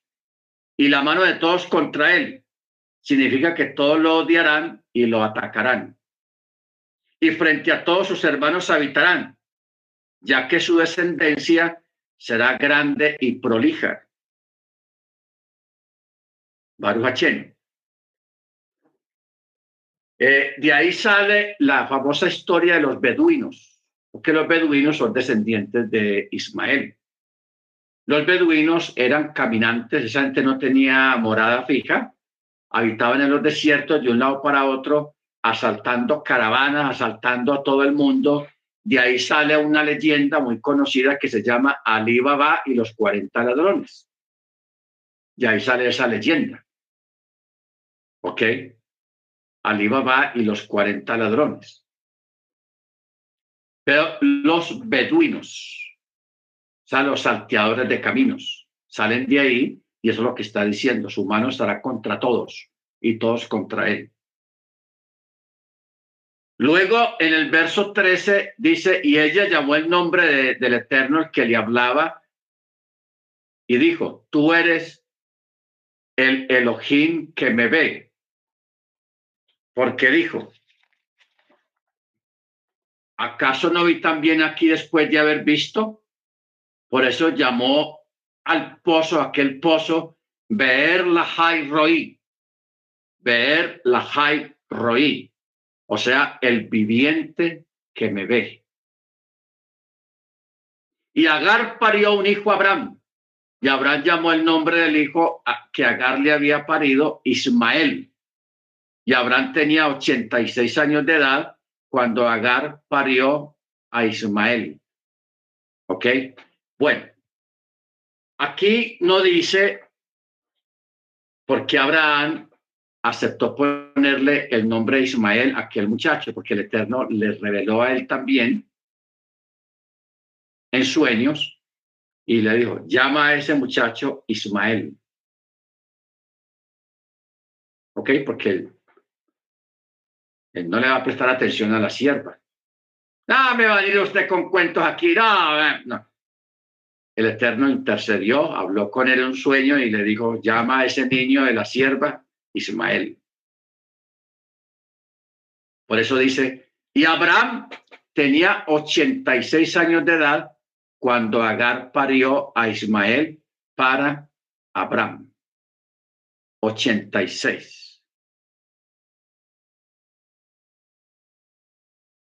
Ahora, mire cómo inicia el verso 17, para que eh, empezamos a echar números.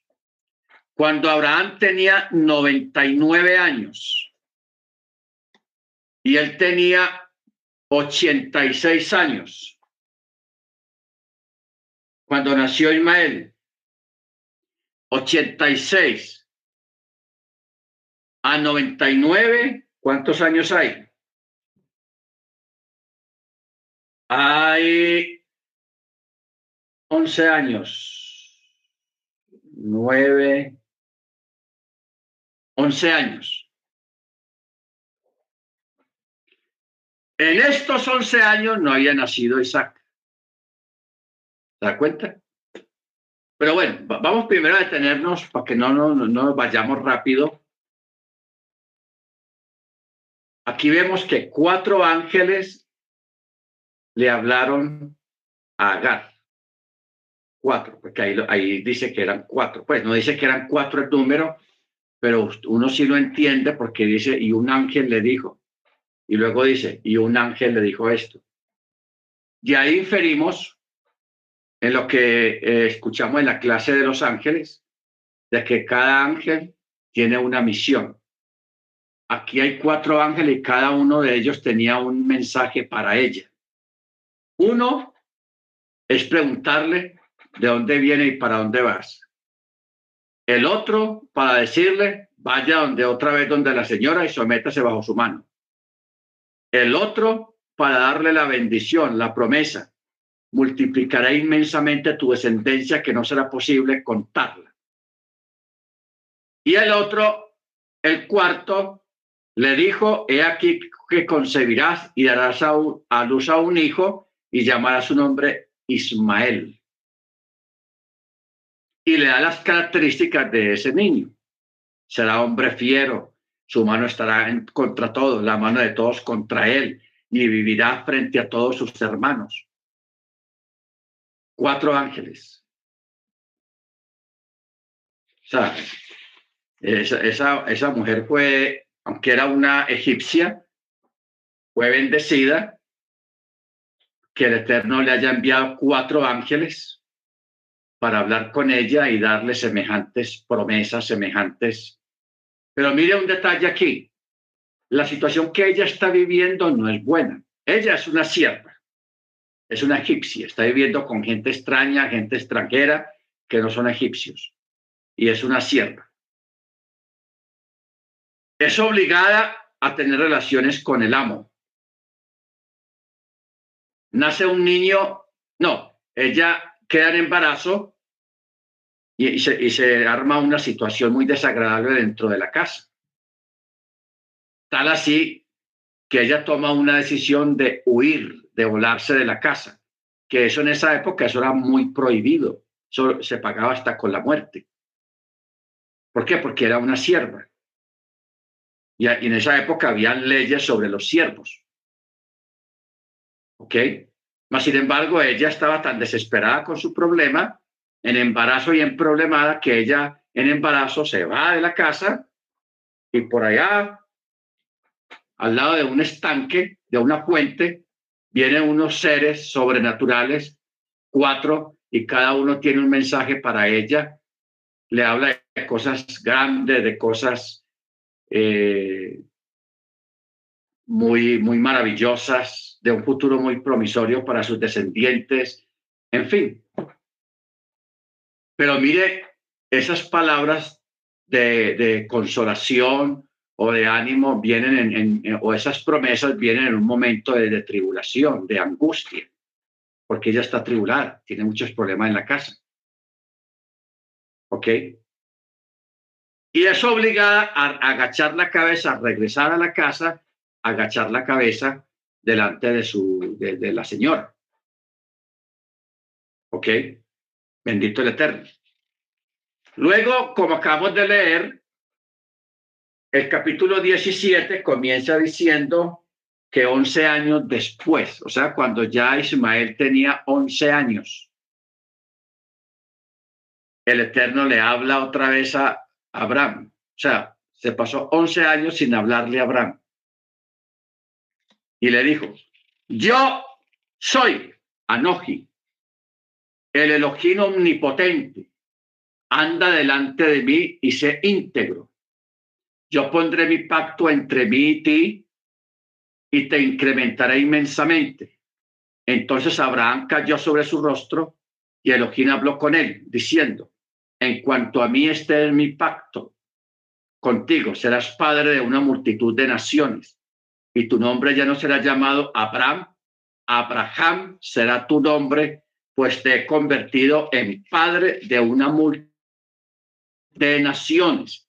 Te haré fructificar inmensamente y, y, y a sacaré pueblos de ti y reyes surgirán de ti y estableceré mi pacto entre mí y ti, entre tu descendencia después de ti, a través de sus generaciones como pacto perpetuo para ser Elohim para ti y para tu descendencia después de ti.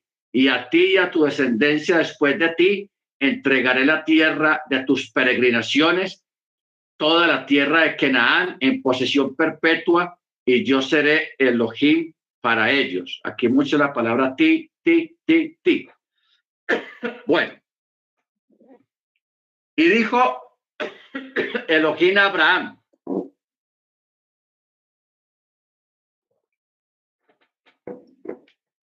Ya aquí el geógrafo ya no dice Abraham, sino Abraham.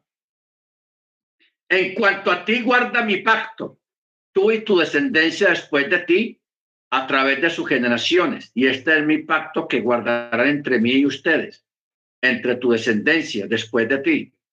Circuncidarse, todo varón de ustedes, circuncidarán la carne de su prepucio y será señal del pacto entre mí y entre ustedes. A los ocho días será circuncidado todo varón de ustedes a través de sus generaciones tanto el nacido en casa como el comprado por dinero de todo extranjero que no sea de tu descendencia. Deberá ser circuncidado el nacido en tu casa y el comprado con tu dinero, y mi pacto estará en su carne como pacto perpetuo. Y el varón incircunciso que no circuncide la carne de su prepucio, esa alma será cortada de su pueblo porque ha abrogado mi pacto. Y el Eterno dijo a Abraham, Abraham, en cuanto a Sarai, tu mujer, no llamará su nombre Sarai, pues Sara será su nombre. Le quitó la yod.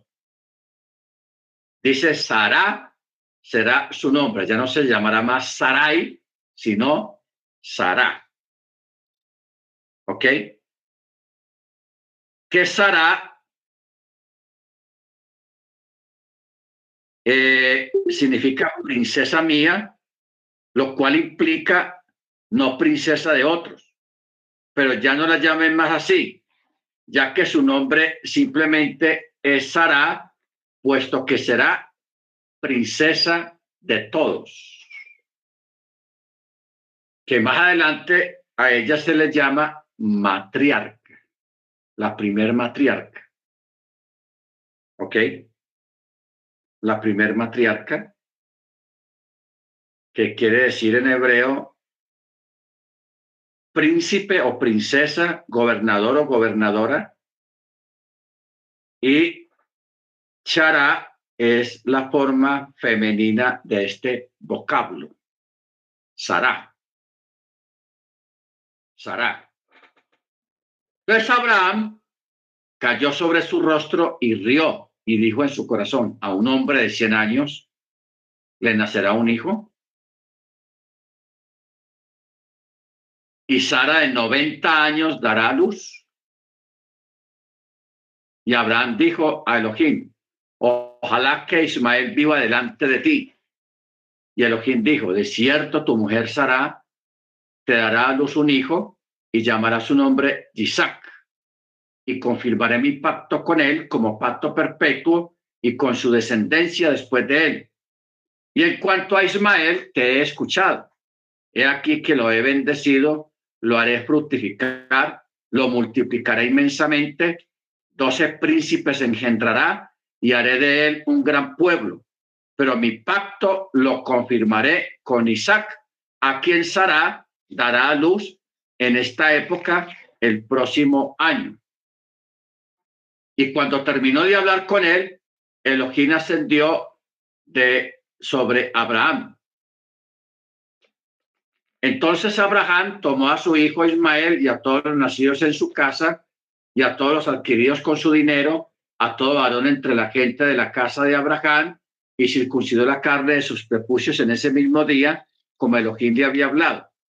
Y Abraham tenía 99 años de edad cuando fue circuncidado en la carne de su prepucio. Y su hijo Ismael tenía ya 13 años de edad cuando fue circuncidado en la carne de su prepucio. En ese mismo día fue circuncidado Abraham junto con su hijo Ismael y todos los varones de su casa, tanto el nacido en casa como el comprado con dinero de extranjero, fueron circuncidados junto con él. Fueron circuncidados junto con él. Bueno, entonces, Aquí tenemos eh, el pacto lo que llama el Brit Milá. Lo que hay que resaltar acá, hermanos, en todo esto, es el tiempo, la paciencia.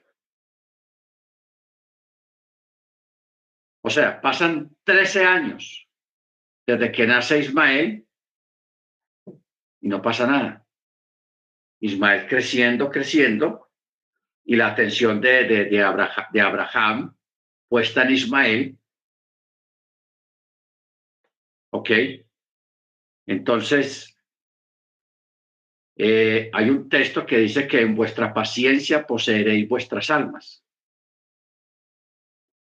O sea, una de las cosas que todos nosotros tenemos que aprender es que todo es en el tiempo del eterno, no en el tiempo nuestro. Porque en el tiempo, el tiempo nuestro es inconcluso. No lo conocemos. Y no es el momento. Si usted tiene una petición al Eterno, usted puede pensar, oh, ya es hora de que el Eterno me responda, vea, esto está ya listo para... No, es en el tiempo de Él, en el tiempo del Eterno. Él sabe cuándo es el momento, cuándo es el día, cuándo las circunstancias son favorables para todo lo que el Eterno quiera responder. Pero mientras tanto, tenemos que aprender a esperar, a esperar, a esperar la paciencia, a cultivar la paciencia. Ustedes saben que hay una historia acerca de la paciencia, es una historia, no está en la Biblia, pero sí menciona un personaje bíblico. Que Job era tan paciente que una vez en su, en su cabeza se asentó un, pájaro, una pareja de, de pajarracos y fabricaron un nido ahí en la cabeza de Job y como Job por no molestarlos, por no alterar el orden de la naturaleza, él se quedó quietecito y, él esperó que la, la, la, hembra pusiera los huevos, los calentara, naciera los polluelos, que los polluelos aprendieran a volar y desocuparan el nido otra vez, y que él esperó todo ese tiempo. Desde ahí sale la historia de la paciencia de Job. ¿Ok? Pero nosotros, hermanos, en cierto modo, tenemos que cultivar en nuestra vida la paciencia. Yo, sé que es difícil, porque nosotros estamos acostumbrados a una cultura de que todo es ya, todo es rápido, todo es rápido, todo es a la velocidad de la luz. Usted todo hoy, hoy en día lo consigue rápido.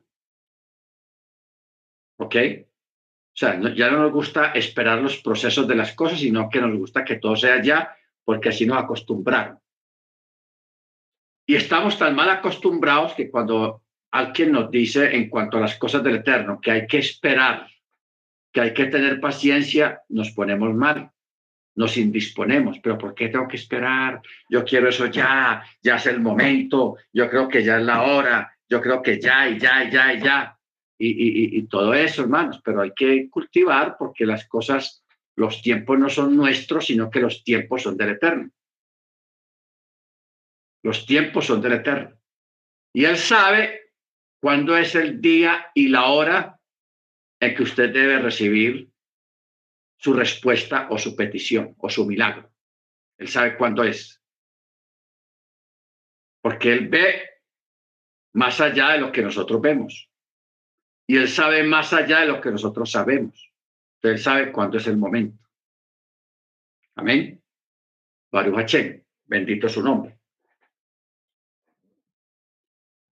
Muy bien, ¿alguien quiere aportar algo más sobre todo esta paracha, hermanos, de, los ángeles, de, de Sara, de, de Agar, de los ismaelitas, de los doce príncipes que salen de, de los lomos, de, de, que también salieron de los lomos? Porque no olvidemos, hermanos, que los musulmanes, que son los descendientes de Ismael, ellos también tienen a Abraham como padre. Por eso es que el Eterno le dijo a Abraham, te haré padre de naciones, no de una nación, sino de naciones. De pronto, a veces resultan judíos ortodoxos que dicen, no, nuestro padre es Abraham, solamente de nosotros. Mentira, eso no, es así. ¿Por qué? Porque los árabes son descendientes de Ismael. Es más, Ismael fue el primogénito de Abraham. Fue el primogénito. Y, pero aunque era primogénito, no era el de la promesa. Baruachén. Entonces, por eso es el odio que hay entre los árabes hacia los judíos, porque ellos dicen que los judíos los suplantaron. Los judíos los engañaron, les quitaron la primogenitura, se adueñaron del Eterno. Así dicen ellos. Entonces, por eso esa rivalidad en contra del pueblo israelita. Porque el Islam no puede negar, los musulmanes no pueden negar de que ellos son descendientes también de Abraham y de que los judíos, los israelitas, son hermanos medios de ellos, que vienen de una de un nacimiento común. Que es de Hermana Vanessa, diga. Eh, yo tengo dos preguntas. Bueno, entonces los musulmanes, ellos, ellos celebran Shabbat o no? Para ellos Shabbat no, no existe. No, usted sabe que el, el, el, Islam, ellos celebran, creo que es el viernes, no el Shabbat, sino el, el viernes. Lo celebran. Ah, ah o sea, ellos tienen otro conjunto de creencias muy diferentes a la Torá. Muy diferentes. Hermano Freddy. Y yo tengo otra pregunta. Ah, bueno. Bien, pues, hermano Freddy, después volvemos a la hermana Vanessa. Chao, Shalom, mi more. Chao, Shalom. En estos días, en estos días hablaba con alguien por ahí y, y, y, ¿sabe cuál es la predicación de, de, de, de los musulmanes? Que están, están entrando muy fuerte acá en Colombia y es lo que usted acaba de decir, Morey, que ellos son hijos de Abraham, pero del primogénito. Entonces, eh, hay la importancia de nosotros cada día conocer más las escrituras. Es verdad, el primogénito es Ismael, pero la promesa está en Isaac y nosotros somos la, la venimos por, por la adopción. Entonces es muy importante porque es que entender ese, eh, lo que usted acaba de decir, la guerra que ellos tienen, el trasfondo de las dos religiones grandes, dos y con la, y, con el, el Mashiach serían tres, pero eh, eh, nosotros tenemos que cada día especializarnos más, primero en oración, en el estudio de las Sagradas Escrituras, porque el Corán, el Islam me preocupa, More, ese tema me preocupa fuerte porque entra aquí en Medellín ya hay unas niñas o señoras ya que se visten y se les ve sino el rostro. Y uno empieza a mirar, no, es que nosotros somos hijos de Abraham. Y el problema eh, eh, eh, radica solamente en eso. Y cuando Jesús predica es que nosotros también somos hijos de Abraham. ¿Cómo nos dices tú que eres hijo del diablo? Dice, pero si, hicieran, si fueran hijos de Abraham, las obras de Abraham harías y me creerías a mí. Entonces, la, importancia aquí es saber quiénes somos, para dónde es que vamos y a quién es que seguimos. Entonces, yo resumo. Listo. El Corán musulmanes o los islamitas son hijos de Abraham por Ismael, del primogénito. Correcto. La promesa está en Isaac. Correcto. ¿Quiénes somos nosotros? Por ahí lo leí. Creo que me olvidó. Creo que Romanos. Ya voy a terminar, More. Pero sí quiero terminar con esto. Romanos si no estoy mal, es 329. Nosotros somos por adopción. Creo que dice la, la escritura. Dice, ¿acaso Dios solo puesto? Bueno, no lo encuentro. Entonces nosotros somos, nosotros somos hijos de Abraham por adopción. Y a la importancia de cada día saber quiénes somos, en quién hemos creído y para dónde es que vamos, mi more. Chao, eh, vamos a buscar a ver quién lo encuentra primero lo que Pablo habla acerca de la alegoría de Sara y Agar, la alegoría. Y ahí, ahí vemos la conclusión. Hermana Vanessa, ¿qué era lo otro? Bien pueda. Pastor, entonces, cuando mm, ella se fue de la casa de, de, de Sarai y de Abraham, que se fue para el desierto, entonces Ismael nació por allá así solo en la calle, pues no estaba ya en la casa de ellos. No, cuando ella, cuando Ismael nació, él nació ya en la casa de Abraham, porque ella regresó a la casa como le dijo el ángel, ve a la casa y sujétate a Sarai. Entonces, Pastor, pero ella se volvió a ir, porque ya hay una parte donde, donde ella deja al niño así como que, y, que lo ve de lejos, y como que lo, pues como, yo no sé cómo es que dice en la, en la Biblia, como que para dejarlo morir. ese es otro episodio porque ella se volvió a ir de la casa otra vez, pero ya con el niño ya crecido. Ya eso es otra cosa. Es que son dos episodios. Ella, ella se fue dos veces. La primera, lo que acabamos de leer, estando en embarazo. Y la, cuando el ángel le dijo, ve y regresa a la casa, y ahí cuando ella regresa, al, al tiempo el niño nace y crece en la casa. Cuando ya está crecido, los problemas volvieron otra vez, los problemas entre las dos mujeres, entonces ya eh, Abraham le dice de nuevo a Sara, haga lo que quiera con él. Entonces ella le dijo, no, échelo de la casa. Entonces Abraham le dio pesar, porque era el hijo de él, Ismael, el niño. Entonces el Eterno se le aparece el sueño y le dice, no temas despachar a la, sierva y al niño, no me preocupe que yo lo, me encargo de ellos. Gálatas 4:21, que yo me encargo de ellos. Pero en la, en la segunda ida,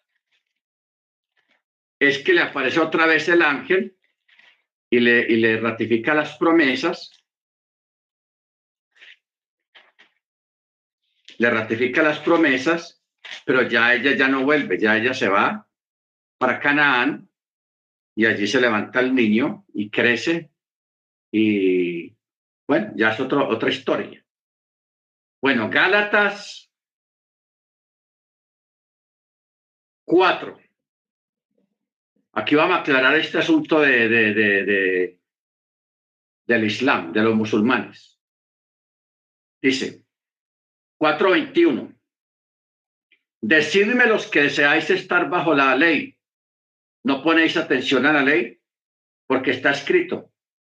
En Abraham tuvo dos hijos, uno de la esclava y uno de la libre. Ojo con esto. Esto es una alegoría pero aquí aclara muchas cosas.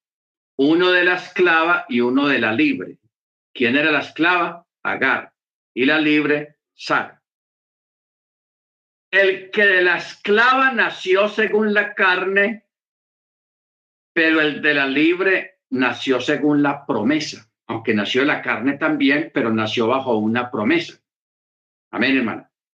Bajo una promesa. Las cuales son alegorías porque estas representan dos pactos. Ojo, Agar, la del monte Sinai, engendra para esclavitud. Ahora bien, Agar es el monte Sinai en Arabia y es figura de la Jerusalén actual, pues está esclavizada con sus hijos. Pero la Jerusalén de arriba, la cual es nuestra madre, es libre. Por eso es que el nombre de Sara, no Sarai, sino Sara, ya quiere decir madre de... ¿Ok? Porque también Sarai quería decir madre de un pueblo. Pero cuando le quita la yod, que ya no se llama Sarai, sino Sara, quiere decir madre de todos a nivel general madre de todos. Bueno, ¿por qué dice Agar representa el monte Sinai? En el monte Sinai fue donde se dio la Torá, que la Torá lo que hizo fue exteriorizar y mostrar el pecado, la condición pecaminosa de, los seres humanos, la Torá. Porque ¿cómo se, se sabe que robar es malo? ¿O cómo sabe una persona que matar es pecado? Por la Torá, porque la Torá dice no matarás. ¿Ok? Porque el pecado esclaviza a las personas, nos hace esclavos. Entonces, por eso el apóstol hace una, una alegoría, una comparación y dice, Agar es el monte Sinai en Arabia. Y es figura de la Jerusalén actual, o sea, la Jerusalén literal, la que está allá en Israel, esa ciudad. ¿Ok? ¿Qué está pasando en Jerusalén? La gente de Jerusalén actual es santa, todos son K2, todos guardan el mandamiento, todos son celosos de la Torah. No. Si en algún lugar hay lesbianismo, hay homosexualismo, hay abortos, es en Jerusalén, allá en Israel. Cualquiera puede decir, uy, yo quiero ir a Jerusalén porque eso allá debe ser una maravilla. Eso, sí, hay, hay unas cosas muy diferentes que se sienten, pero a nivel de la gente que vive allá, allá hay narcotráfico, allá hay discotecas, allá drogan a las mujeres para violarlas, allá la gente toma licor, la gente se embriaga. O sea, los que guardan mandamientos realmente son muy pocos. Eso es lo que dice acá. Que Agar en el monte Sinai en Arabia es figura de la Jerusalén actual, la Jerusalén literal, la cual está esclavizada con sus hijos. Ojo con esto. La Jerusalén de arriba, acuérdense que hay dos Jerusalén, la Jerusalén celestial y la Jerusalén literal. Pero la Jerusalén de arriba, la cual es nuestra madre, es libre. Entonces, aquí indirectamente está haciendo alusión a Sara, a Sara. ¿Ok? Porque una es el hijo de la esclava y el hijo de la libre. Por eso es que Yeshua dijo, y conoceréis la verdad y la verdad te hará libre. ¿Ok? Está hablando de una liberación. Verso 27, porque está escrito, regocíjate, oh estéril. ¿Quién es la estéril? Sara. La que no da salud prorrumpe y clama la que no sufre dolores de parto, porque muchos son los hijos de la desamparada más que los de la que tiene marido, o sea, que tiene muchos hijos. Así que vosotros, hermanos, como Isaac, o como Isaac, nosotros somos hijos de la promesa. Y tal como entonces el que nació según la carne, o sea, Ismael, perseguía al que nació según el espíritu, así también es ahora. Los árabes persiguiendo a los judíos. Pero ¿qué dice la escritura?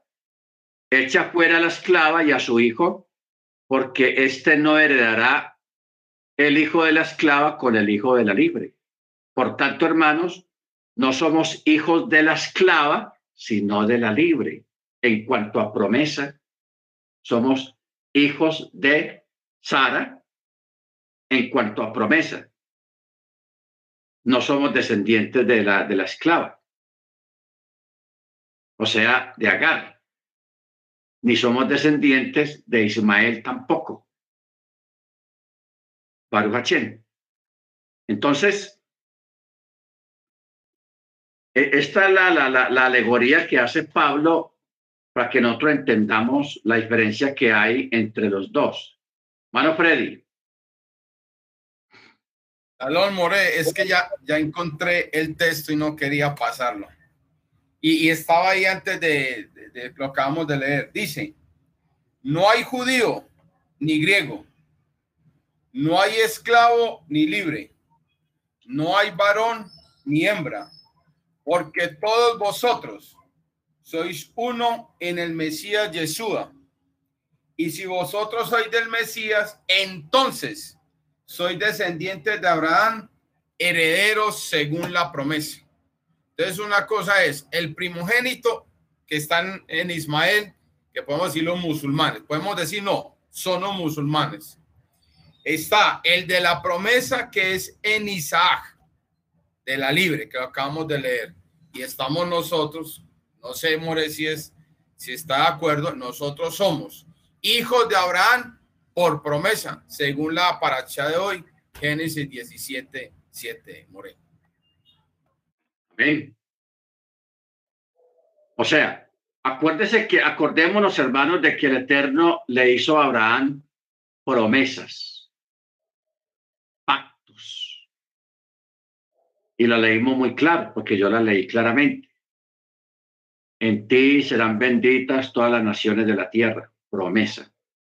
En ti se bendecirán todas las familias de la tierra, promesas. ¿En qué sentido en ti? en que por parte de Isaac, Isaac se casa, ¿quién nace? Esaú y Jacob. Ahí viene otra partición. Esaú se va para Kenan y Jacob sigue. ¿Ok?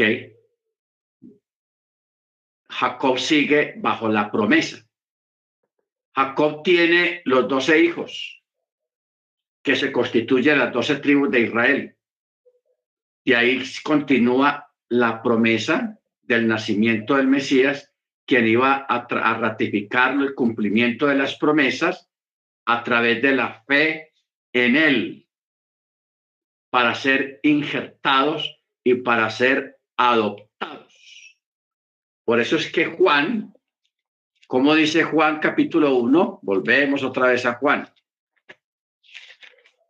Dice 1.12, a todos los que le recibieron aquí en a Yeshua, a los que creen en su nombre, les dio potestad de ser hechos o llamados hijos de Elohim. Según la adopción y según la fe. ¿Ok?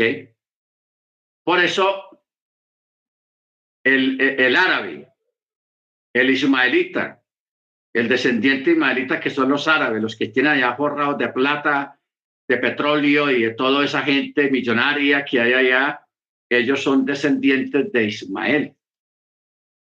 Cuando sigamos en la próxima paracha, vamos a entrar a lo que preguntaba la hermana Vanessa del otro episodio. Cuando Abraham echa a la sierva y ella va a dar por allá un moridero que ya se va a morir porque no, no tienen agua y, se va a morir y, le aparece otra vez un ángel y, ese ángel le da agua y le hace otras promesas acerca de ese muchachito que ya está casi muerto. Le hace promesas. Promesas de bendición material, petróleo, oro, de todo que eso hoy en día ellos lo viven. ¿Ok? Baruch Entonces, no hemos llegado todavía a esa parte, eso creo que está en la próxima para allá, pero es importante caer en cuenta de eso, porque uno piensa que es un solo episodio, pero fueron dos. El primero cuando se voló y el segundo cuando la echaron. Por eso la amargura y el odio de eh, los, los árabes en contra de los judíos. Sí, nuestra, nuestra madre la echaron de allá por, por culpa de esa Sara y qué tal. Es, un odio tenaz, hermanos, un odio que se ha transmitido de generación en generación. ¿Ok? De generación en generación. Y eso sigue hasta hoy en día. Que ese odio se mezcló con el espíritu de Amalek el espíritu de Amalek. Que el Eterno lo reprenda. Ok, hermano, vamos a parar. Una pregunta yo. Se nos fue el tiempo. Hermano Ángel, diga. Por favor, fíjese que ayer estaba meditando en la parasha y hoy está usted confirmándolo. Ok, ya mencionaron que en Isaac fue cumplida la promesa. Sabemos que nuestro padre Isaac tuvo dos descendientes, Jacob y Esab. Ahora, yo estaba meditando, ¿verdad? Porque la escritura no lo dice, eh, acerca de, de, de eh, como ellos nacieron, son mellizos, nacieron el mismo día por diferencia de minutos, quiero pensar que al octavo día, como, como eran hijos de, de Isaac, los circuncidaron a los dos al octavo día. Quiero pensar eso. A pesar de que Jacob ya con su circuncisión, bueno, fue criado en las tiendas, eh, estuvo aprendiendo Torah, a diferencia de Sab, que andaba en el monte y se casó con Shixas, este tuvo tres esposas impías. Entonces, este, ahí podemos ver que a pesar de que, no sé, a ver si estoy bien o estoy mal, Rap, si tenía la circuncisión, este, no había seguido los pasos de su padre Isaac. Entonces eso se me hizo muy interesante, Rap. Quería comentarlo, porque a pesar de que él, quiero pensar que sí estaba circuncidado. Ah, ok. No, sí, claro, eso es. Eh, cuando lleguemos a la separación de estos dos muchachos, Esaú y Jacob, nos vamos a dar cuenta de unos detalles muy interesantes respecto al camino que tomó Esaú. Sea que siempre, siempre de los descendientes de Isaac, siempre hubieron algunos que se salieron y se fueron al otro lado. A volverse adversarios del pueblo israelita. Todos me están escuchando, hermano. Yo creo que el problema es en, el sonido. El hermano NN es el sonido. Mire bien ahí su equipo, a ver qué es lo que está pasando, pero todos los hermanos están escuchando bien.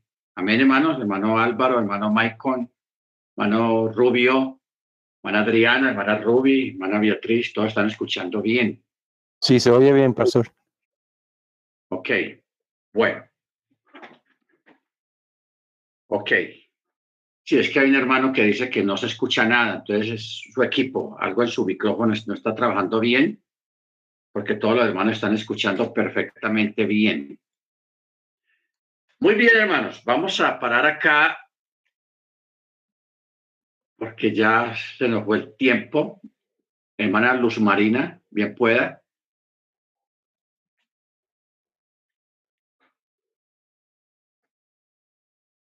Hermana Luz Marina.